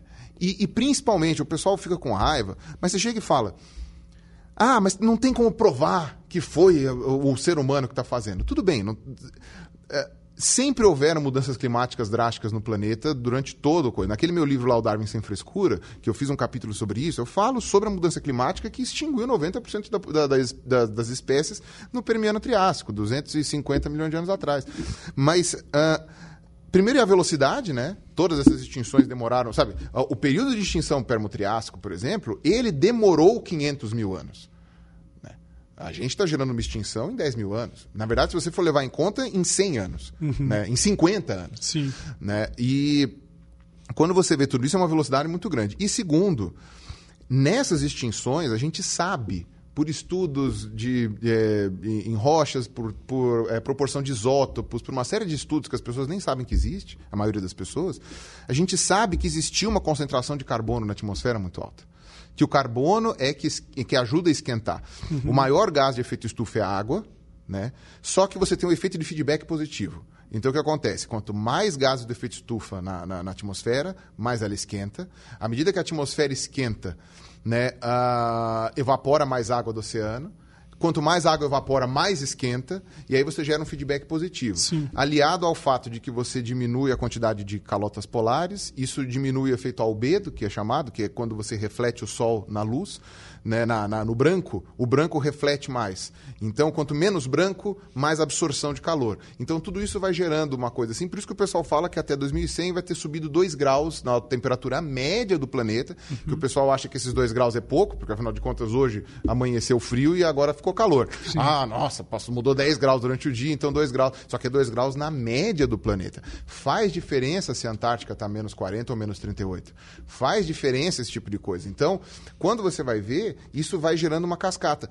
A única variedade que colocou o gás carbônico na atmosfera e que a gente ultrapassou os 400 partes por milhão na atmosfera de gás carbônico e metano, etc., e gases de efeito estufa, né? no caso é só o gás carbônico, né? 400 partes por milhão é só o gás carbônico, mas é que você tem outros envolvidos. O único evento que fez isso foi, foi após a Revolução Industrial. Uhum. O único. E isso você não via há 800 mil anos. Porque você tem os dados de cor da, da Antártica, porque a Antártica ela congelou mesmo quando o Estreito de Drake separou lá, que é o que separa o sul do Chile com a Península Antártica. Que o Felício chegou para mim e falou assim, que eu falei assim, que a, a, a Antártica ela está derretendo na parte mais perto do Chile. E ele falou: oh, como é que está perto do Chile? Tem 900 quilômetros do Estreito de Drake. E eu falei: eu acho que se o Estreito de Drake fosse largo, ele não chamaria Estreito. Ele chamaria o Largo de Drake. Como é que as pessoas levam a sério o Ricardo Felício, cara? Como? Sabe? E, e aí aquela coisa, é o grau da coisa, né? Se leva a sério é, terraplanista, levar uhum. a sério o Ricardo Felício é pior o ainda. O cara que parece minimamente sensato. Não, e o pior é que a eloquência do terraplanista é muito melhor que a do Ricardo Felício. O Ricardo Felício ainda por cima é um troncho, é um troncho para falar, sabe? Só não é pior que o Moro. Mas enfim, quando você vai ver esse tipo de coisa, você vai olhar a a, a, separação do Estreito de Drake, foi aí que você fechou a serpentina da geladeira, digamos assim. Vai que aí a, a corrente marítima começou a circular na Antártida e ela congelou. Isso faz 30 milhões de anos, foi no Oligoceno. Quando você vê, então, você tem 30 milhões de dados de, de água congelada lá, né, que, que captura bolhas de ar da atmosfera, para você fazer um core para você medir. Tá. O pessoal já fez essas medições e eles sabem a proporção de carbono que existia em cada um desses períodos da Antártica. Uhum. Fazendo essas medições de core da Antártica, a gente sabe que pelo menos 800 mil, é, mil anos você não tinha a proporção de carbono que a gente tem hoje. A gente sabe que o planeta era até 6 graus mais quente. Né? Obviamente que não vai esquentar a ponto de derreter a Antártica inteira mas vai derreter boa parte da Antártica uhum. né? e boa parte de outras partes. Então, o planeta vai sobreviver à mudança climática com uma biodiversidade muito menor, porque nunca teve uma espécie capaz de destruir tudo em tão pouco tempo, uhum. mas a espécie humana vai sofrer coisas horríveis. E a gente mora num país tropical, sabe? Os únicos países que vão ganhar alguma coisa, se é que a gente pode chamar de ganhar, é Canadá e Rússia, um pouquinho da, da Noruega né, que vai ter um pouco mais de terras agricultáveis. Sim. E o resto, né, os países tropicais, que curiosamente são os países com, é, com mais problemas é, econômicos, né, com mais pobreza, com mais miséria, são os países que vão ter os eventos extremos mais violentos, são os países que vão ter desertificação, são os países que vão ter mais perda de biodiversidade, que vão ter mais dificuldade para plantar coisa. O pessoal já está falando, por exemplo, que o cacau vai acabar, o café vai acabar, ou pelo menos vai ficar muito raro, banana vai acabar, porque eles só crescem em ambiente. A gente está falando em quanto tempo isso? Cinco, é, a gente está em 2020, 30 anos.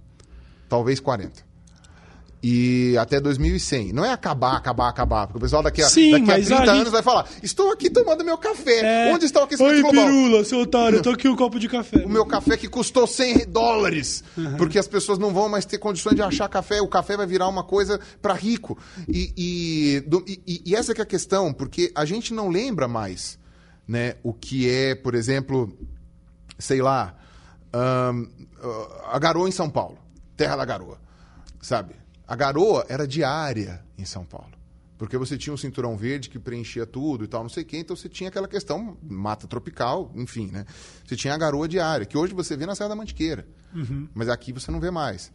Uh, como faz muito tempo e as pessoas mais velhas vão morrendo, né? Uh, as pessoas se acostumam a viver sem garoa porque ela nunca existiu.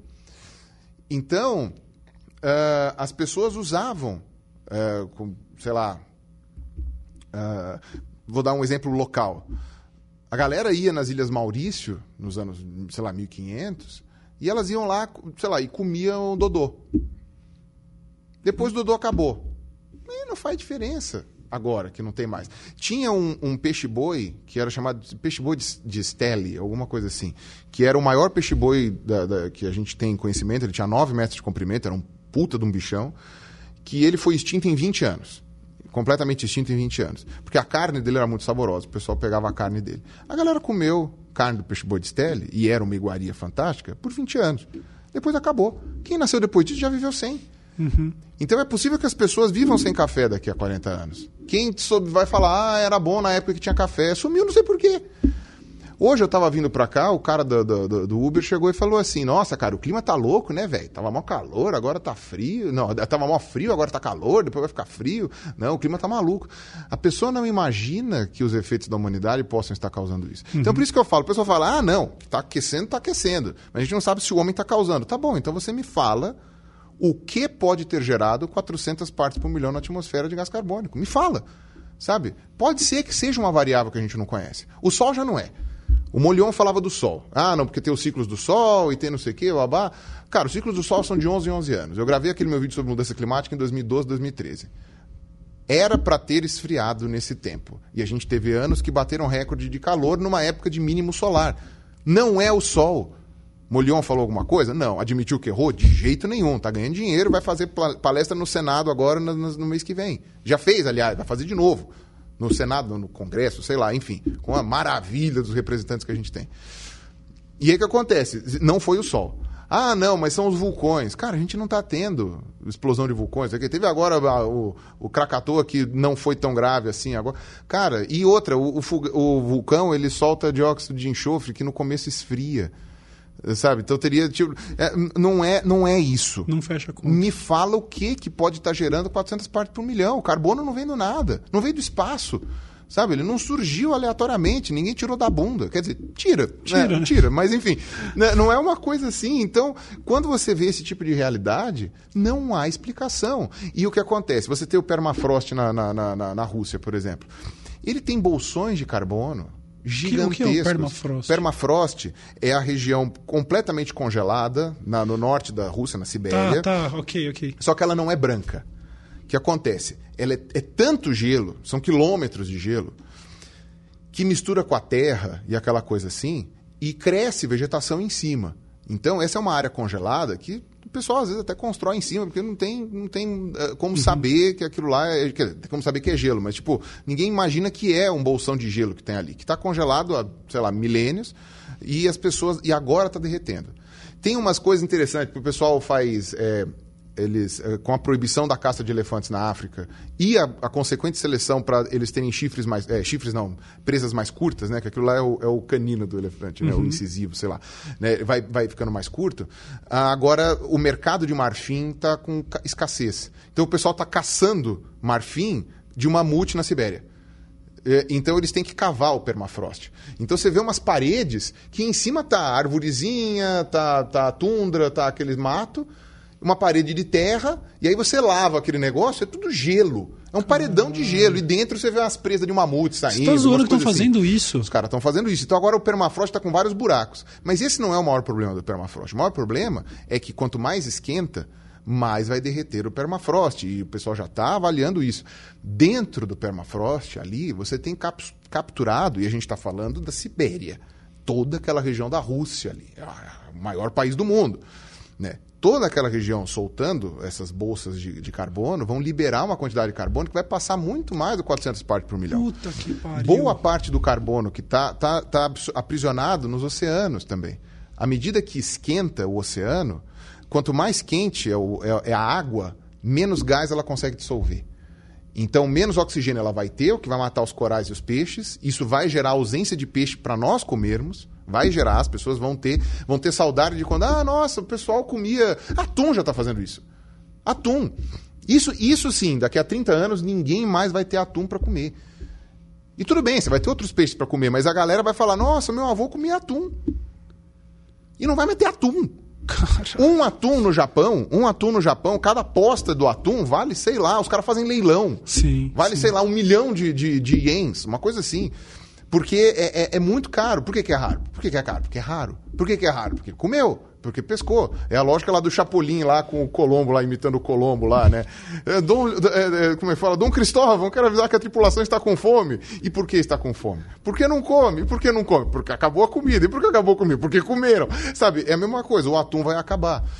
E e isso vai acabar gerando. Então, quer dizer, você, graças ao aquecimento que nós geramos, que talvez não seja tão intenso assim, né? 2 graus, ou 6 na visão mais, mais pessimista, esse efeito de feedback positivo pode liberar bolsões de carbono que podem fazer a gente aumentar numa velocidade muito maior.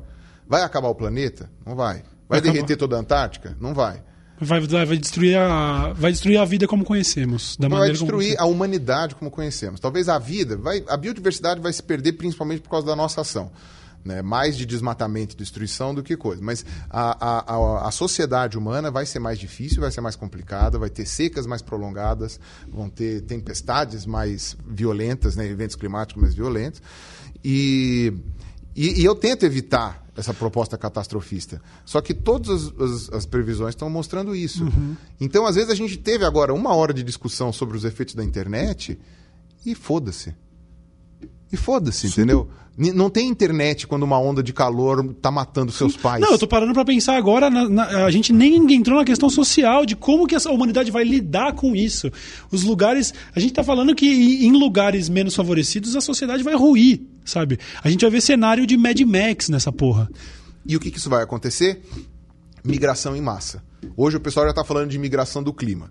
Eu acho um pouco exagerado falar que todas as migrações que estão acontecendo são culpa do clima. Né? Todas não, mas o pessoal que faz. é que Aí também você tem, né? Vocês estão me achando catastrofista, tem algumas pessoas que precisam conhecer. Mas, enfim, várias pessoas estão falando que você tem já ah, os refugiados do clima. Pessoas que estão saindo de países tropicais por causa de eventos extremos. Eu acho exagero, né? Porque eu acho que você tem várias outras outros fatores que podem justificar a pessoa se refugiar. Sim, esses países, coincidentemente ou não, passam por diversos outros problemas. Exato. Ah, mas, por exemplo, você vai aumentar a migração de pessoas para países que hoje são frios demais e que vão ficar países mais amenos. Então, por exemplo, o Canadá, né, você vê que 80% da população do Canadá está na borda com os Estados Unidos, Sim. que é o lugar menos frio. Isso vai aumentar. Então vai ter mais gente indo morar no Canadá. Vai ter mais gente saindo do México indo para os Estados Unidos. Não só por questões socioeconômicas, não só por causa da guerra às drogas, não só por causa de não sei o quê, mas porque vai ficar cada vez mais impossível viver lá. E, e vai ter muita gente saindo do sul dos Estados Unidos indo para o norte. A galera vai sair do Texas, Vai ir vai, vai, vai, pra- Montana, Aham. sabe? Porque não vai ter como ficar ali.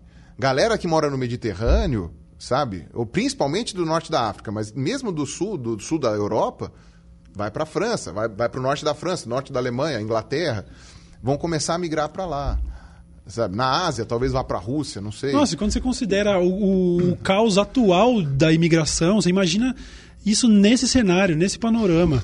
Algumas vão, ser, algumas vão ser, como eu falei dos Estados Unidos, algumas vão ser intra-país. Uhum. Então, é possível que o êxodo do Nordeste venha mais para o Sul, aumente, Nordeste e Norte, Uhum. né? ainda mais se a Amazônia. Aí eu também já não sei o quanto que ah, a gente pode aceitar as previsões, né? Porque ninguém, por exemplo, o Carlos Nobre, que é um pesquisador da Amazônia, ele fala que ah, a gente já está muito perto de chegar no ponto de no return da Amazônia Sim. né? Ou seja, que se você reduz demais a Amazônia ou, ou isola ela em bolsões muito grandes, que ainda não aconteceu, é, ela sozinha não consegue se manter. E ela vai secar sozinha. Porque a gente tem que lembrar que a Amazônia tem um sistema de feedback também de umidade. Então, é, são as duas coisas, né? Que também é outra bobagem que o Feliz falou. Você tem as correntes oceânicas que fizeram com que a Amazônia surgisse, surgisse ali, mas a Amazônia só é tão frondosa quanto ela é porque planta gera planta. Então as árvores vão lá, então você tem aqueles rios voadores que a gente fala, que são a exudação das árvores, que levam isso daí, essa, essa água toda para a atmosfera, que literalmente as, águas tão, as árvores estão tirando a água do rio e mandando para a atmosfera. Sim. Essa exudação chove na Amazônia, tanto é que o pessoal de Manaus, Belém fala, vamos antes da chuva, depois Chove da chuva. todo E dia. em Belém a galera já não está mais tendo chuva todo dia, mas Manaus, que ainda está bem no meio da floresta, tem. E a chuva desce para irrigar toda aquela produção agropecuária dos ruralistas lá, Blairo Mágico, Caramba 4, que está agora lá né, fazendo conluio com o Ricardo Salles para poder desmatar mais. O pessoal é burro, porque toda essa água dos rios voadores que sai da Amazônia vai irrigar onde? Vai irrigar Mato Grosso, Mato Grosso do Sul, Paraná. Se você acaba com os rios voadores na Amazônia, e foi assim, inclusive, que o pessoal ambientalista conseguiu convencer, que o, os, os, ministros de meio, de meio, ambiente conseguiram convencer os ruralistas da época, Cátia Abreu, Blairo March, tal, não sei o que, que deveria preservar a Amazônia. Foi assim que eles convenceram. Você vai começar a ter secas violentas para alimentar os boi que a gente come ou que vai exportar lá no Mato Grosso, Mato Grosso do Sul. Mano, a gente tá né? fudido. Que, aliás, é um dos motivos, uma das alegações do, dos veganos, né? É, é para parar de comer carne de boi, pelo menos. Mas quando você vê esse tipo de coisa que está acontecendo, então você vai aumentar a migração das pessoas para o sul, especialmente se a Amazônia acabar de fato. Né? Porque aí você vai desmatar, mas ah, mas eu não desmatei a reserva Yanomami. Não, mas a gente, o triplo A, tal, não sei o quê, aquele corredor. Se você deixar só aquele corredor da Amazônia, que é a calha norte do rio Amazonas até ali, Guiana, Suriname e tal, não sei o quê, se só aquilo virar Amazônia, aquilo ali sozinho não sustenta a umidade necessária para manter a Amazônia. Então aí vai diminuir. Morre por consequência. Se você esquentar muito a, a, a, região do Equador ali, a gente esquece que boa parte da água que faz com que o Amazonas seja o Amazonas é água de degelo. Água de degelo dos Andes. Derrete aquela porra. O que, que vai acontecer? A Argentina, a galera vai sair de Buenos Aires e vai para a Patagônia. Sabe? Você vai começar a ter todo esse fluxo. E isso que eu estou sendo otimista. Eu sou o otimista da bagaça. Ai, Entendeu? Então aí você chega, e aí esse é um ponto que foi uma discussão que eu cheguei na, nos últimos meses, quando teve isso. Você vai pôr gente no mundo? Não vale a pena. Que isso. Que e aí aquilo, porque eu conheço pessoas que o maior sonho da vida delas é ter filho. E, e vários amigos meus estão com um filho pequeno. Como é que eu chego para uma pessoa que tem um filho pequeno e falo, mano, você colocou uma pessoa no mundo para se fuder? E, e, e, a pessoa tá tão feliz com aquilo. Bom, eu tô fazendo isso agora na internet. É, tipo, agora a pessoa sabem. tá tão feliz de ter o filho, e obviamente é uma pessoa que ela vai se apegar profundamente, e obviamente é uma coisa assim, e você fala, mano, ele tem uma idade suficiente para daqui a 30 anos. Ele tá passando fome. E, e, e, por isso que eu tô falando, e não são. Bom, enfim, sei lá. Cara, apocalipse, velho. E... Então, não é o apocalipse, mas é uma mudança tão é, drástica. Mas pra muita gente. E aí né? a gente volta para o pensamento conservador. Os conservadores falam que a gente não deveria fazer revoluções, mas eles pensam só na questão social. O, a mudança do clima não é conservadora. A mudança do clima é marxista, digamos assim. É revolução. Puf. E aí? E é por isso que a força contra que acontece, essa força contra, de movimento terraplanista, de, de coisa de Bolsonaro, etc., é uma coisa tão perigosa. Uhum. Então, no, no começo do papo, quando eu cheguei e falei assim que uh, os fenômenos que geram as pessoas que defendem políticos, como Bolsonaro e o Lula, podem ser análogos, mas os dois políticos não são análogos, né, é que vão entrar, que o pessoal vai falar que eu vou passar pano pro PT e tal. Por mais desastrosas que tenham sido as políticas ambientais do Lula e da Dilma, e foram desastrosas, elas não foram uma guerra ao meio ambiente. Entendeu? E é por isso que eu falei isso na minha declaração de voto, que o Bolsonaro é inadmissível. O, o PT é uma opção muito ruim. O Bolsonaro é inadmissível. Inadmissível. E a galera não entende isso. A galera fala assim: ah, você não está pensando na economia? Porque senão a gente vai ficar pobre. Eu falei, cara, daqui a 30 anos, pau no cu da economia, velho. Pau no cu da economia. Daqui a 30 fazer... anos a galera vai estar tá, vai tá brigando para beber água. Vai fazer origami com, e com cédula quem, de dinheiro. E aí quem tem água é que vai ser os ricos. O pessoal vai começar a represar a água, vai começar não sei o que, a galera vai morrer de sede. E aí? Entendeu? E aí você pode e esperar, aquilo, sabe? Aí você pode esperar que o Brasil vai ser o próximo Iraque quando o tio Sam prestar atenção. Sei lá, cara. Então é aquilo, faz a arminha com a mão. E, e, esse aqui é o grande problema. Então, quando eu falo que eu priorizo a questão ambiental e o pessoal fica me falando, vai lá abraçar uma árvore, entendeu? E eu estou falando da questão ambiental e falando que ela é primordial em relação à economia, é porque crise econômica, a gente passou um monte pela humanidade. A economia recupera. Num curto prazo, até, se você for ver. A economia recupera. O meio ambiente não. Você extinguiu uma onça pintada, onça pintada não vai voltar. Você destruiu a Amazônia, para você recuperar a Amazônia, é o quê? Quantos milhares de anos? Então, a, questão ambiental tem que ser prioridade. Ela precisa ser prioridade. Pau no cu da economia.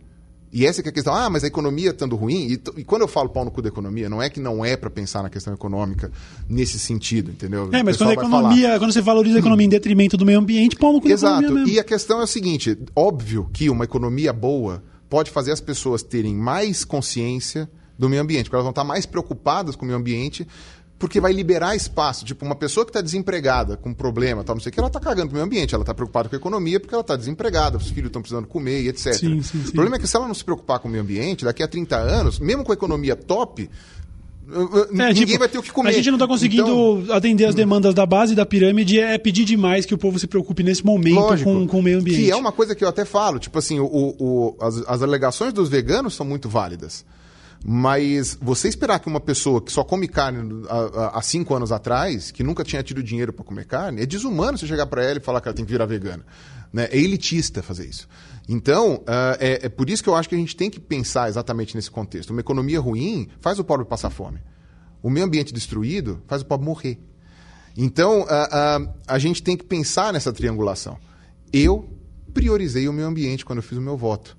Não porque o Haddad ia fazer um puta de um, de um, de um, de um governo. É, mas porque ele ia fazer menos merda. Porque é impossível ele fazer mais merda do que o Bolsonaro está fazendo na questão ambiental e educacional. Por causa do Olavo. Entendeu? E, e, e esse é que é o ponto. Né? Quando você vê esse tipo de coisa, o meu voto está muito justificado. Aí o pessoal fala, ah, porque não sei o que, o Bolsonaro não fez nenhuma ditadura, não está proibindo você de falar, nós estamos nós dois aqui conversando. Né?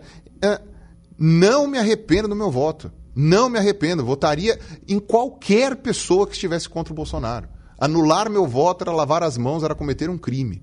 Anular o voto era cometer um crime. Eu anulei o voto do, quando foi a S. Dilma. Anulei o voto, porque para mim os dois iam ser ruins. Tanto faz.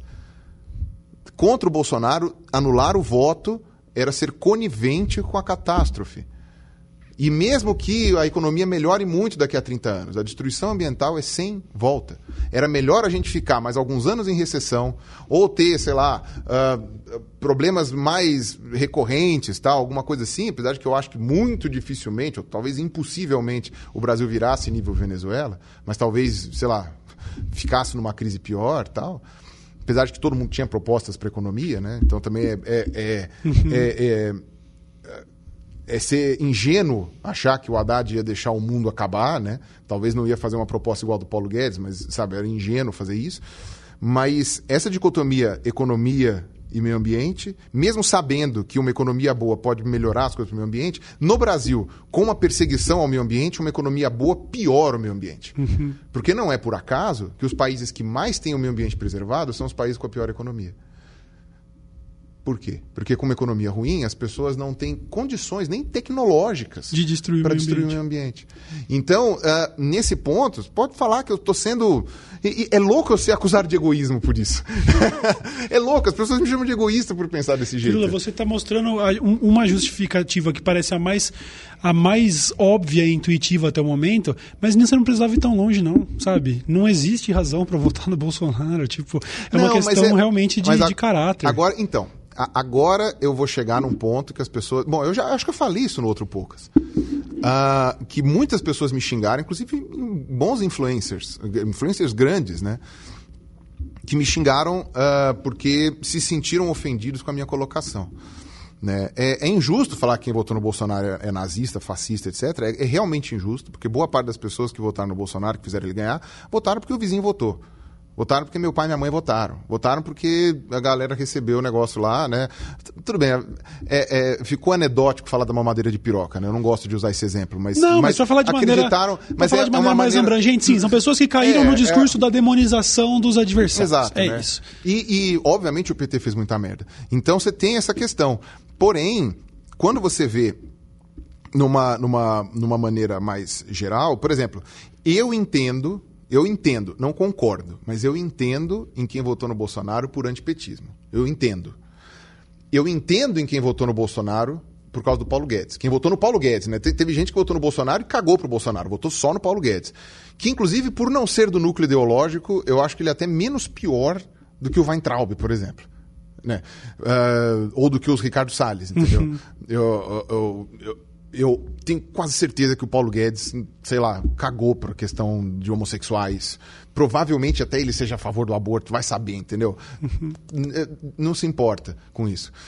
Mas quando você vê esse tipo de, de coisa, eu, eu consigo entender. Eu discordo, por causa da questão, sabe, de priorizar a questão ambiental e etc., eu discordo de quem votou no Paulo Guedes. Mas eu entendo quem votou no Paulo Guedes. Se a pessoa não votou por antipetismo e não votou no Paulo Guedes, é porque a pessoa concorda com o Bolsonaro, com várias coisas que o Bolsonaro falou. Se a pessoa concorda com o Bolsonaro, é uma questão de caráter. Uhum. Fim. E se ela Entendeu? concordou em algum momento eu... e saiu fora, ainda há salvação. Mas se depois, visto tudo que está fazendo, continua, é uma questão de caráter ainda mais Não, profundo. E aí, essa que é a questão, porque é, a pessoa fala que é mau caráter, para mim é votar no PT que espoliou, que espoliou o país, que roubou e tal, não sei o que, que fez aquilo lá, aquilo lá.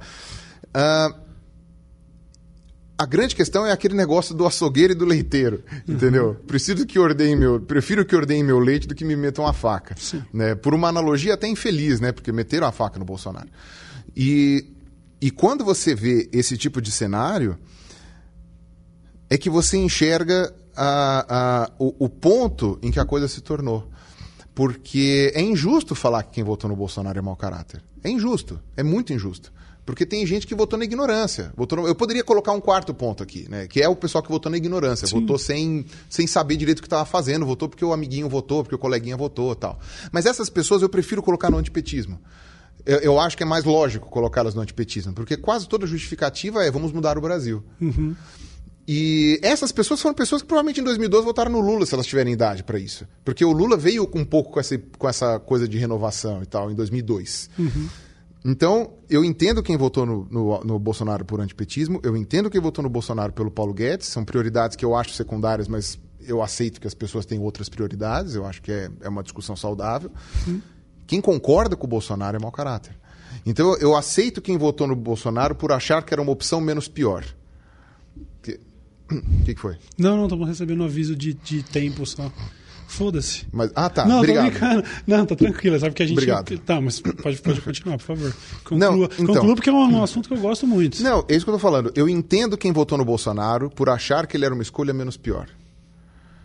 Eu não entendo quem votou no Bolsonaro por convicção. Uhum. Eu, quer dizer, eu entendo, eu entendo. só não aceito. Isso, eu, eu entendo, não aceito. Eu Isto é caráter. É uma uhum. falha de caráter. É uma pessoa que foi. E a falha de caráter pode ter sido por várias questões. Entendeu? Pode ter várias questões. A criação da pessoa, pessoas com quem ela conviveu. Eu estava falando com a minha mulher esses dias que ela estava falando sobre os primos dela. Minha mulher veio do interior, aliás, tô falando aqui um negócio, agora não vai para cortar que é ao vivo, mas tipo, uh, uh, uh, os primos dela vêm do interior. Eu vou trombar com eles depois, então por isso que eu tô, tô meio preocupado, mas não, talvez mas eles mereçam ouvir isso. no interior, e você vem de Jundiaí, apesar de que Jundiaí já é cidade grande, mas quando você vê como uma cidade cada vez menor, você vai se retroalimentando com aqueles vizinhos, com aquela Sim. coisa, não sei o quê. Você tem cada vez menos contato com o diferente, com outras ideias e tal.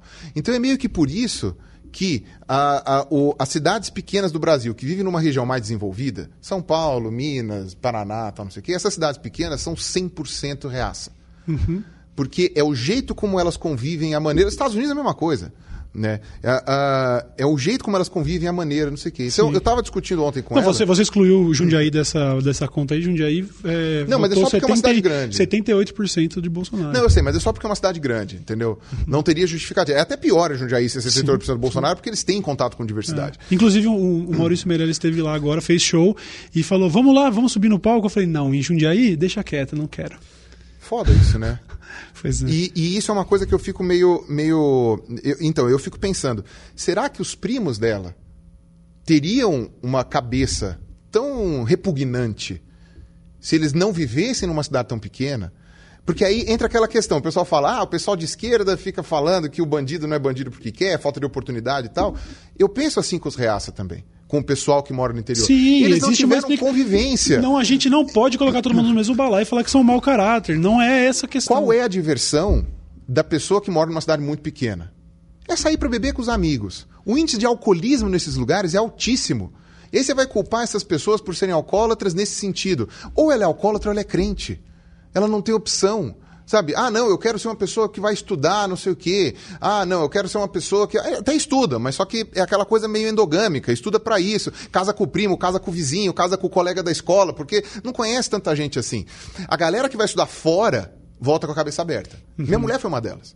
Entendeu? Voltou outra pessoa. Na verdade, não voltou, ficou em São Paulo. Né? Ainda se amarrou com um lixo que nem eu. mas, o, mas, mas esse é que é o ponto. Né? E eu tenho. E eu, e, enfim. E quando você vê esse tipo de realidade, as pessoas que se salvam nesses lugares são exceção à regra.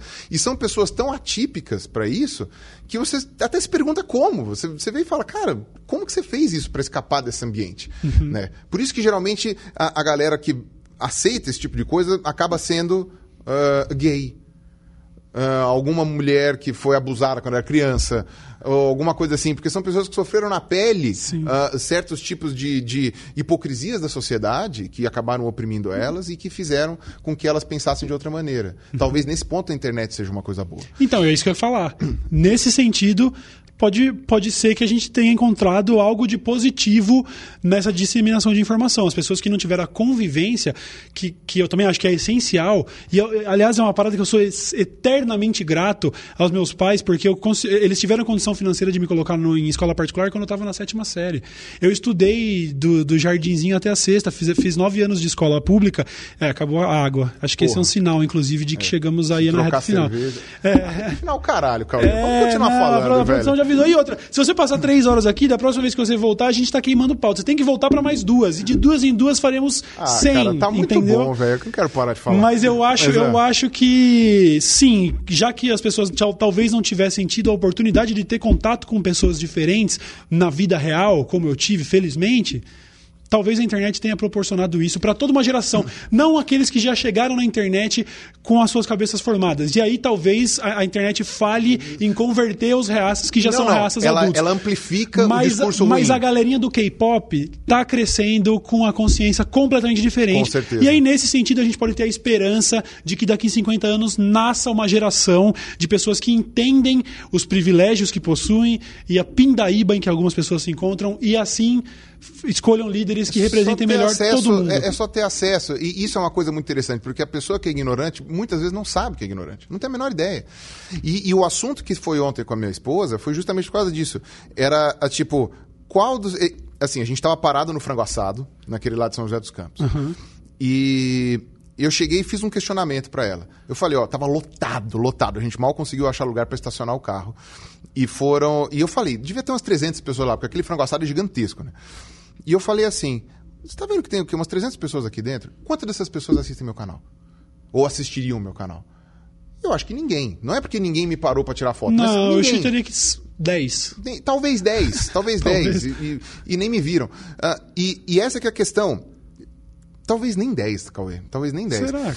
E, é aquilo, e aí a discussão foi essa. Ela falou assim: quantos dos meus primos você imagina que assistam o seu canal? Posso assistir? Nenhum. Tinha, não, um. Tinha. Um que é também, é o ponto fora da curva que ela tem lá, que é o primo favorito dela, que inclusive ela é madrinha. Uhum. Agora, os outros, é aquela coisa. E eu posso culpá-los? Não.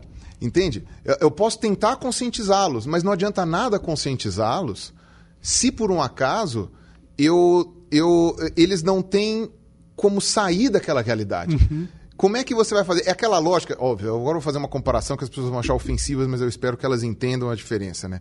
Mas é aquilo. Uh, o pessoal fala de ressocialização do preso, os, o preso sai, todo mundo com que ele convive é criminoso, ele não vai sair do crime. Não há ressocialização. Então, se você vive num ambiente com uma cabecinha fechada, cabecinha de ostra, mesmo que a sua cabeça abra, você vai voltar para aquele ambiente e vai ficar sozinho. Entendeu? É um maluco que sai da igreja. O cara sai da igreja, mora numa cidade de 10 mil habitantes, o cara vai sair da igreja e vai viver com quem? Uhum. Com uhum. ninguém, cara. É uma merda, volta pra igreja. Sim. Então, uh, ainda que eles tenham acesso a isso, eles não podem ter acesso a isso sozinhos. Toda a comunidade deles tem que estar tá mais preocupada em estudar, em fazer coisas que sejam melhores do que ficar bebendo, em se preocupar em ter acesso a outras coisas e entender melhor a realidade. Entendeu? O Gilmar estava me falando, eu dei uma cópia do meu livro autografada para ele, eu dei uma para você também, não sei uhum. se você uhum. recebeu. Sim. Então, uh, e ele estava muito feliz lendo. E aquele meu livro tem um capítulo sobre homossexualidade, né? explicando do ponto de vista biológico, etc e tal. Uh, o Gilmar falou que ele trabalha com o pessoal que é tudo bolsominion, que é a galera lá da ponta da Zona Leste. E não estou falando que a Zona Leste é toda bolsominion, mas de fato teve uma proporção maior de bolsonaristas também uhum. na Zona Leste. Uh, maior não, mas enfim, muito grande. O pessoal pegou o livro lá e estava de saco cheio. E são pessoas que nunca leram porra nenhuma na vida. Uh, em grosso modo. Ou leram coisas que eram obrigadas a ler. Chegaram lá, abriram o livro, e esses livros de viado aí, tacaram na cara do Gilmar. Tipo, é, é, são pessoas que precisariam ter acesso a isso. Muitas são almas perdidas, que não vão correr atrás. Mas elas foram criadas num ambiente que você vai dizer que a culpa é delas. Hum, ah, é, elas estão apenas reproduzindo o que elas aprenderam. Se você não der um acontecimento diferente na vida delas, né? Eu, eu falo de ateísmo desde que eu comecei o meu canal. Uh, eu recebo muito depoimento de ateu que foi criado no seio da igreja. E o que fez eles saírem do seio da igreja geralmente é um ponto de turnover que é tipo assim, alguma coisa grave. Sim. Entendeu? Presta atenção, um choque de realidade. Morreu alguém, nasceu alguém, uh, é, é, perdeu alguma coisa, ganhou alguma coisa. Sempre alguma coisa assim, que faz com que ela pense fora da caixa. Os primos da minha mulher, os colegas do Gilmar, toda essa galera não, não vai não pensar fora da caixa uhum. se elas não forem confrontadas com algo ou se elas não tiverem um acesso diferente. Essas pessoas, infelizmente, é aquela questão dos conservadores. O neto delas talvez pense diferente. Sim. Morando num mundo de merda com dois graus a mais e, e, e com, com tempestades e secas. É, a questão é saber se não vai ser tarde Mas demais. vai, exatamente, né? O que, que adianta você ter uma sociedade que daqui 90 anos vai ter uma equidade racial se o planeta vai ser um lixo Uhum. Entendeu? Em 90 anos. Vai ser uma equidade racial de porra nenhuma, entendeu? Sim, sim. É o que o pessoal fala. Vai ser uma equidade racial, onde está nivelado por baixo. Todo mundo se fode igual. Exato. Então, quer dizer, quando você for ver esse tipo de coisa, né, talvez os primos da minha mulher, talvez os amigos do Gilmar, sejam Sejam vítimas. casos perdidos. Não, são vítimas. Sim, sim, são vítimas sim. da sociedade também. Uhum. Talvez as pessoas que estão me ouvindo aí que sejam de direita vão ficar putas porque falam, não é vítima, elas estão certas. Não, é vítima. Todo mundo é vítima da sociedade. O bandido ou o herói.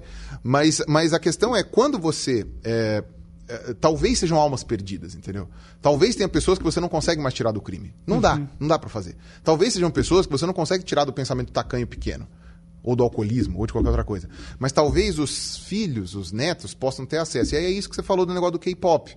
Sim, né? sim, o, sim. o Emílio, que é o cara lá do Blablalogia, você conheceu o Emílio, né? Hum. O, o, o, que faz comigo também o canal, tal, não sei que. Ele tem uma filha e ela vive numa situação que ela tem uma, uma geração que é completamente diferente da uhum. nossa.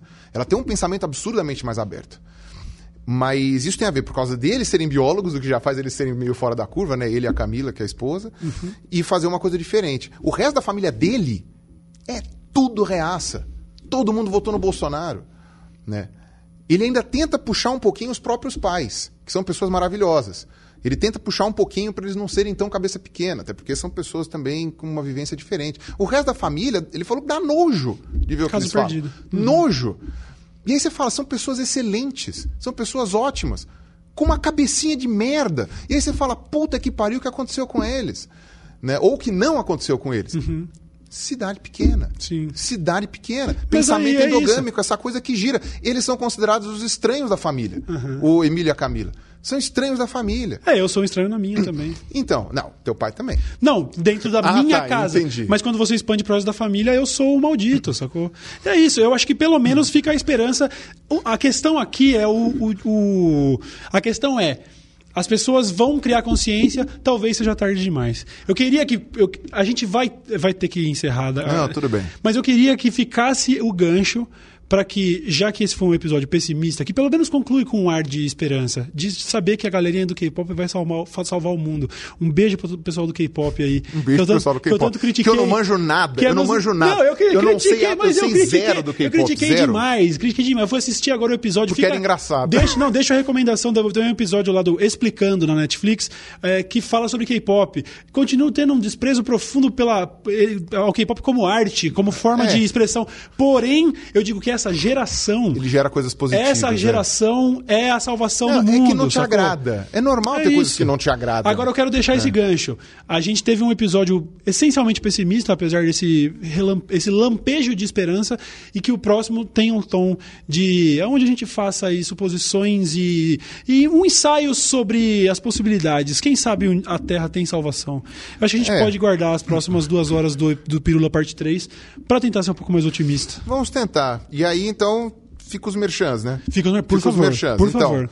Uh, se você não está inscrito no meu canal, tenta. Mesmo que você não assiste vídeo nenhum, é só para me deixar um pouco mais feliz. Dá uma chance, é um incentivo deixar, é, dele. E não me deixar tão, tão, tão, uh, como é que se fala, tão achando que não, não, não vale, não, não, não vou para frente. Uh, se você gosta mais ainda do meu trabalho, compre as camisetas. Se você não gosta do meu trabalho, compre as camisetas também, porque elas são legais. E o legal é isso, você também jogou nisso, né? Sim. A, a, a estampa é tão legal que independe de se você gosta ou não da pessoa. Cê, o meu cê- sonho, cê compra, eu tava com é. um trabalho aí de fazer uma marca que ia dissociar de mim, porque meu sonho era ver pessoas que me odeiam usando a minha roupa. É, isso ia ser aí muito legal. falo, não, aí eu ganhei. E. Ou então me apoia lá no, no, no, no botãozinho, no botãozinho joinha lá do. Ah, do- no, você tem o. Join lá É, do eu YouTube. tenho o Join do YouTube Bom, lá. bom, isso é bom. Então, Se, vo- se você já é fã do Pirula e tá assistindo aqui agora, e, e nove reais por mês não vai fazer a diferença no seu orçamento, não vai te pesar, vai lá no Seja Membro do canal Quem do sabe?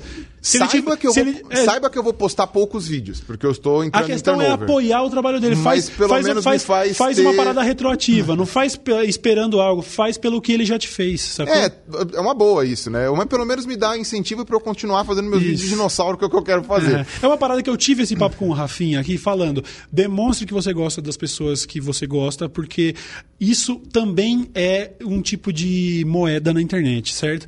É, então, deixo mais uma vez esse incentivo. O Pirula já falou, mas eu repito. Cara, apoia o trabalho das pessoas que você sabe que merece, sacou? Não custa nada. Às vezes até tem um custo financeiro, mas que não vai pesar em você e que vai fazer toda a diferença pro cara. É, continuando os merchans. Compra meu livro, Darwin Sem Frescura, tá? Que tá muito legal e eu quero que ele volte pra lista. Ele ficou na lista duas semanas só, eu quero que ele volte pra lista. Show. Galera, só compra os livros da Natália Arcuri, pô. Preciso- Nada contra a Natália, rico. mas... Mas deixa eu te dar um spoiler, mas rapaziada. Fica rico, mas fica rico de conhecimento. Não, deixa eu te dar um spoiler, rapaziada. Se a, a bolsa de valores rendendo X% daqui 30 anos, não vai valer nada porque você vai estar morrendo de calor e sede, seu otário. É. Então vamos cuidar do meio ambiente e se preocupar um pouco menos em ficar rico. E aí você tem, ah, como é que se fala? Outros merchants. Ah, sigam o, o Science Vlogs Brasil, né? Tem um canal também, mas é mais importante seguir as outras redes sociais, né? Twitter, Instagram, etc. E me sigam no Instagram também, eu, eu, eu posto coisas mais amenas no Instagram, tá? No Twitter não, não me segue no Twitter não. E que mais merchan? Ah, e assista o programa no Move que vai ter Isso. agora, na- vai estrear essa semana e a gente vai tentar. Eu, eu vou fazer das tripas corações para ter um programa por semana. Né? Esse foi o acordo que a gente fez. Vai rolar, Talvez o pessoal do, do, do- da. UOL não saiba que, talvez eu não cumpra a promessa. Vai rolar, vai rolar. Eu vou tentar Sabe por que que vai rolar? Porque vai haver incentivo, porque o público vai demonstrar. É o mesmo canal que você assiste o Poucas, agora você assiste o programa do Pirula. Então já se inscreve aí. Se você está assistindo e ainda não se inscreveu, você está a um clique de fazer algo que pode ser determinante para o futuro do trabalho do cara, para o meu futuro. Então clica nessa porra aí de Pro se inscrever. seu futuro. Pro seu futuro. Pro seu cara. futuro, algo que vai ser determinante pro seu futuro. É isso. É assim, é, tá vendo? Coach, coach, Bom, coach. coach, Mude coach. o mindset. Acho que um co Mude o mindset. Pô, tá na hora de surgir o coach do terror, sacou? Ó, é o seguinte, mano. Começa a reciclar a porra do seu lixo, senão você vai morrer. Seu filho vai arder em chamas. Porque vai fazer 52 graus no Rio de Janeiro ele vai morrer na rua Já andando tá de skate. É, mas Não, você 52 entendeu. graus não, mas a sensação térmica já Isso. tá. Mas eu, tô- eu quero. Você entendeu, né? Tá na hora, rapaziada. Toma uma atitude, tá bom? E a gente já espera que o Pirula retorne para o Pirula Parte 3 no Poucas, onde seremos otimistas e vamos propor soluções para a humanidade. Não, aí a gente fala de outras coisas. Fala de amenidades, vai Isso. melhor. Obrigado pela sua participação mais uma Imagina, vez. Cauê, pra mim é sempre um prazer. Lamento ter que interromper, tava curto o episódio pra mim, eu acho que a gente iria mais duas horas, mas ah, acho que a- o contexto exige. E vocês já sabem que devem se inscrever aí, seguir o Pirulo em todas as redes sociais, apoie da maneira como você achar mais adequada e como for possível, e a gente se vê numa próxima, rapaziada. Até mais. Valeu.